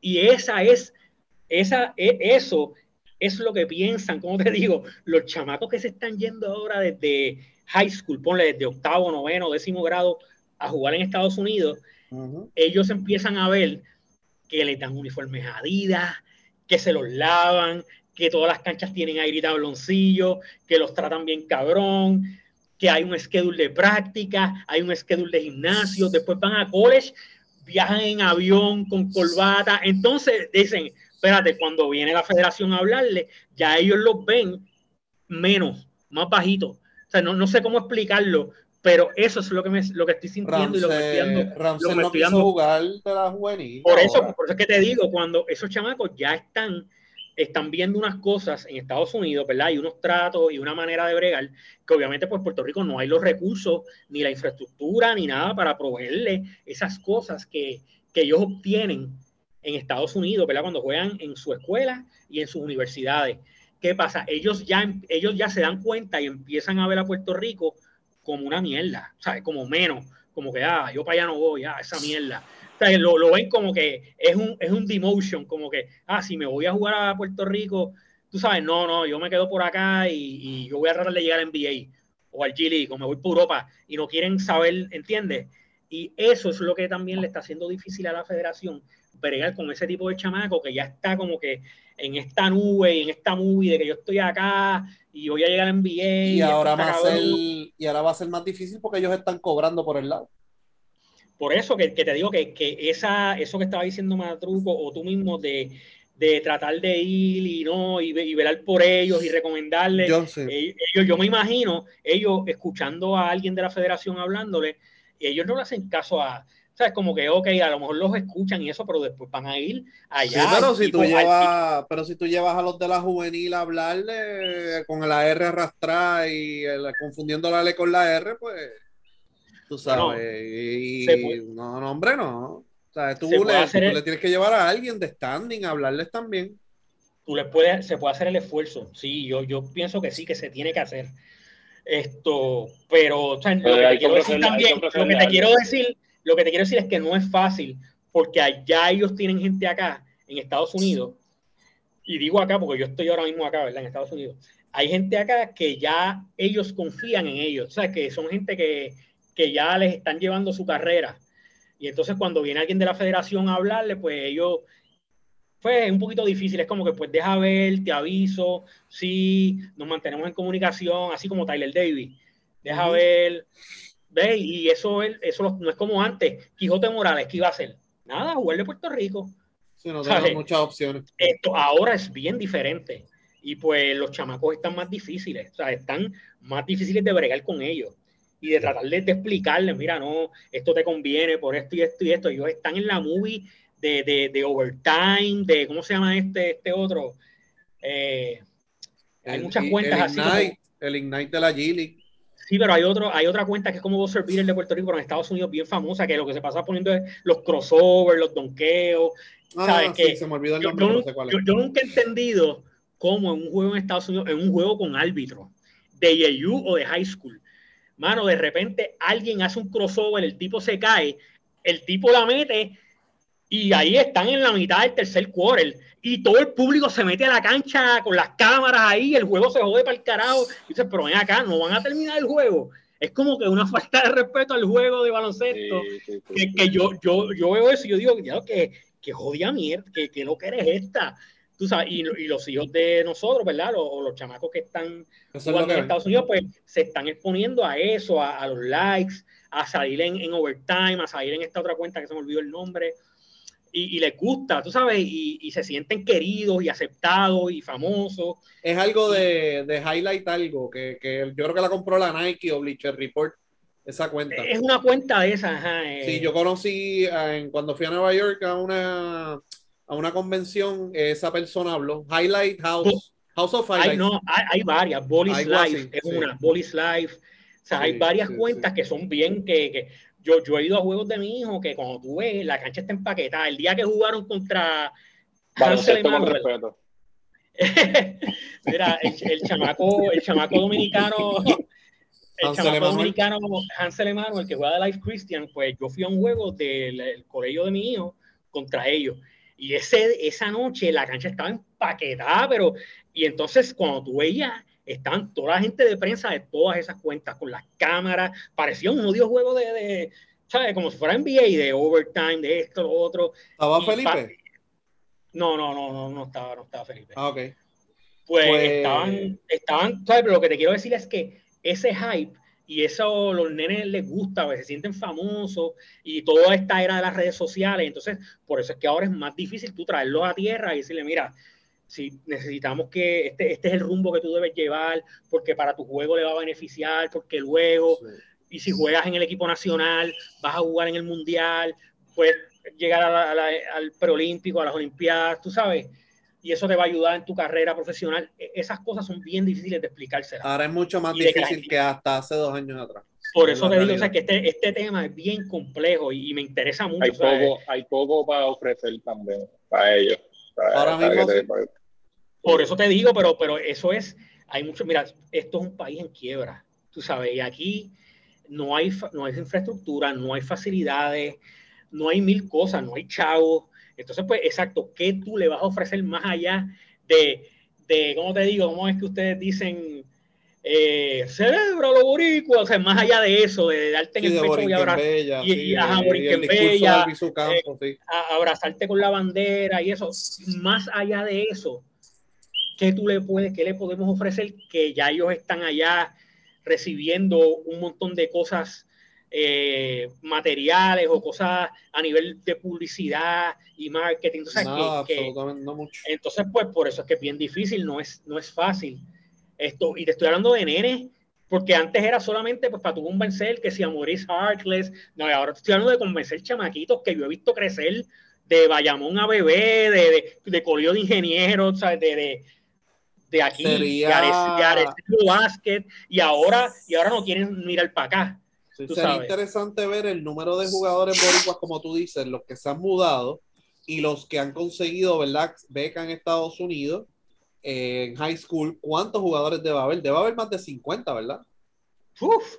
Bueno, Por nada eso. más te voy a decir, te voy a decir, Central Point, que es donde dirige Richie y Cristian Dalmau, ellos tienen, tú sabes que estas escuelas que son élite en el, por ejemplo, en el estado de Florida, pues las élites son Montverde, eh, IMG, Ahí está Omar González, sí. exacto, Central Point, está DME Academy, está Miami Prep, que es donde está Juan Cardona. Hay unas que son top en el estado. Y ahí yo te puedo decir que nada más, y pues esas escuelas tienen diferentes equipos, o sea, es como, no tienen un solo equipo. Las escuelas normales de baloncesto tienen ya un equipo, tú tienes que caer en los dos, tú eres un estudiante, vas y tratas de caer en equipo y, eh, caes o no caes.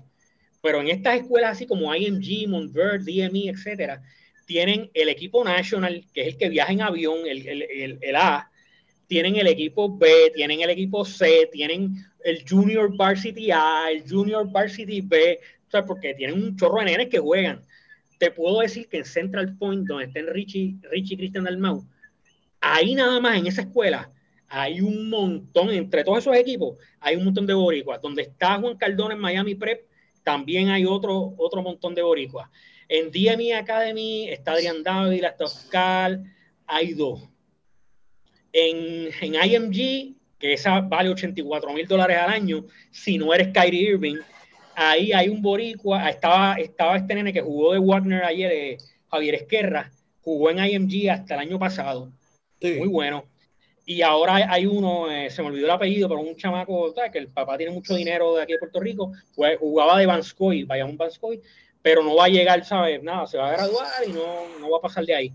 Esto, pero si sigues buscando en otras escuelitas, en Downey Christian, eh, wow, hay un montón. En Florida nada más tienen que haber más de, más de 70, 80. O sea, no estoy contando Texas, New Jersey, Nueva York. Sí, que ahí, ahí tienen que Eh, sumar los números allá-. Sí, allá donde está Sammy Villegas y Carlos Escale, eh, y Uriel Cainz en Don Prep, ahí también están llenos de, de puertorriqueños.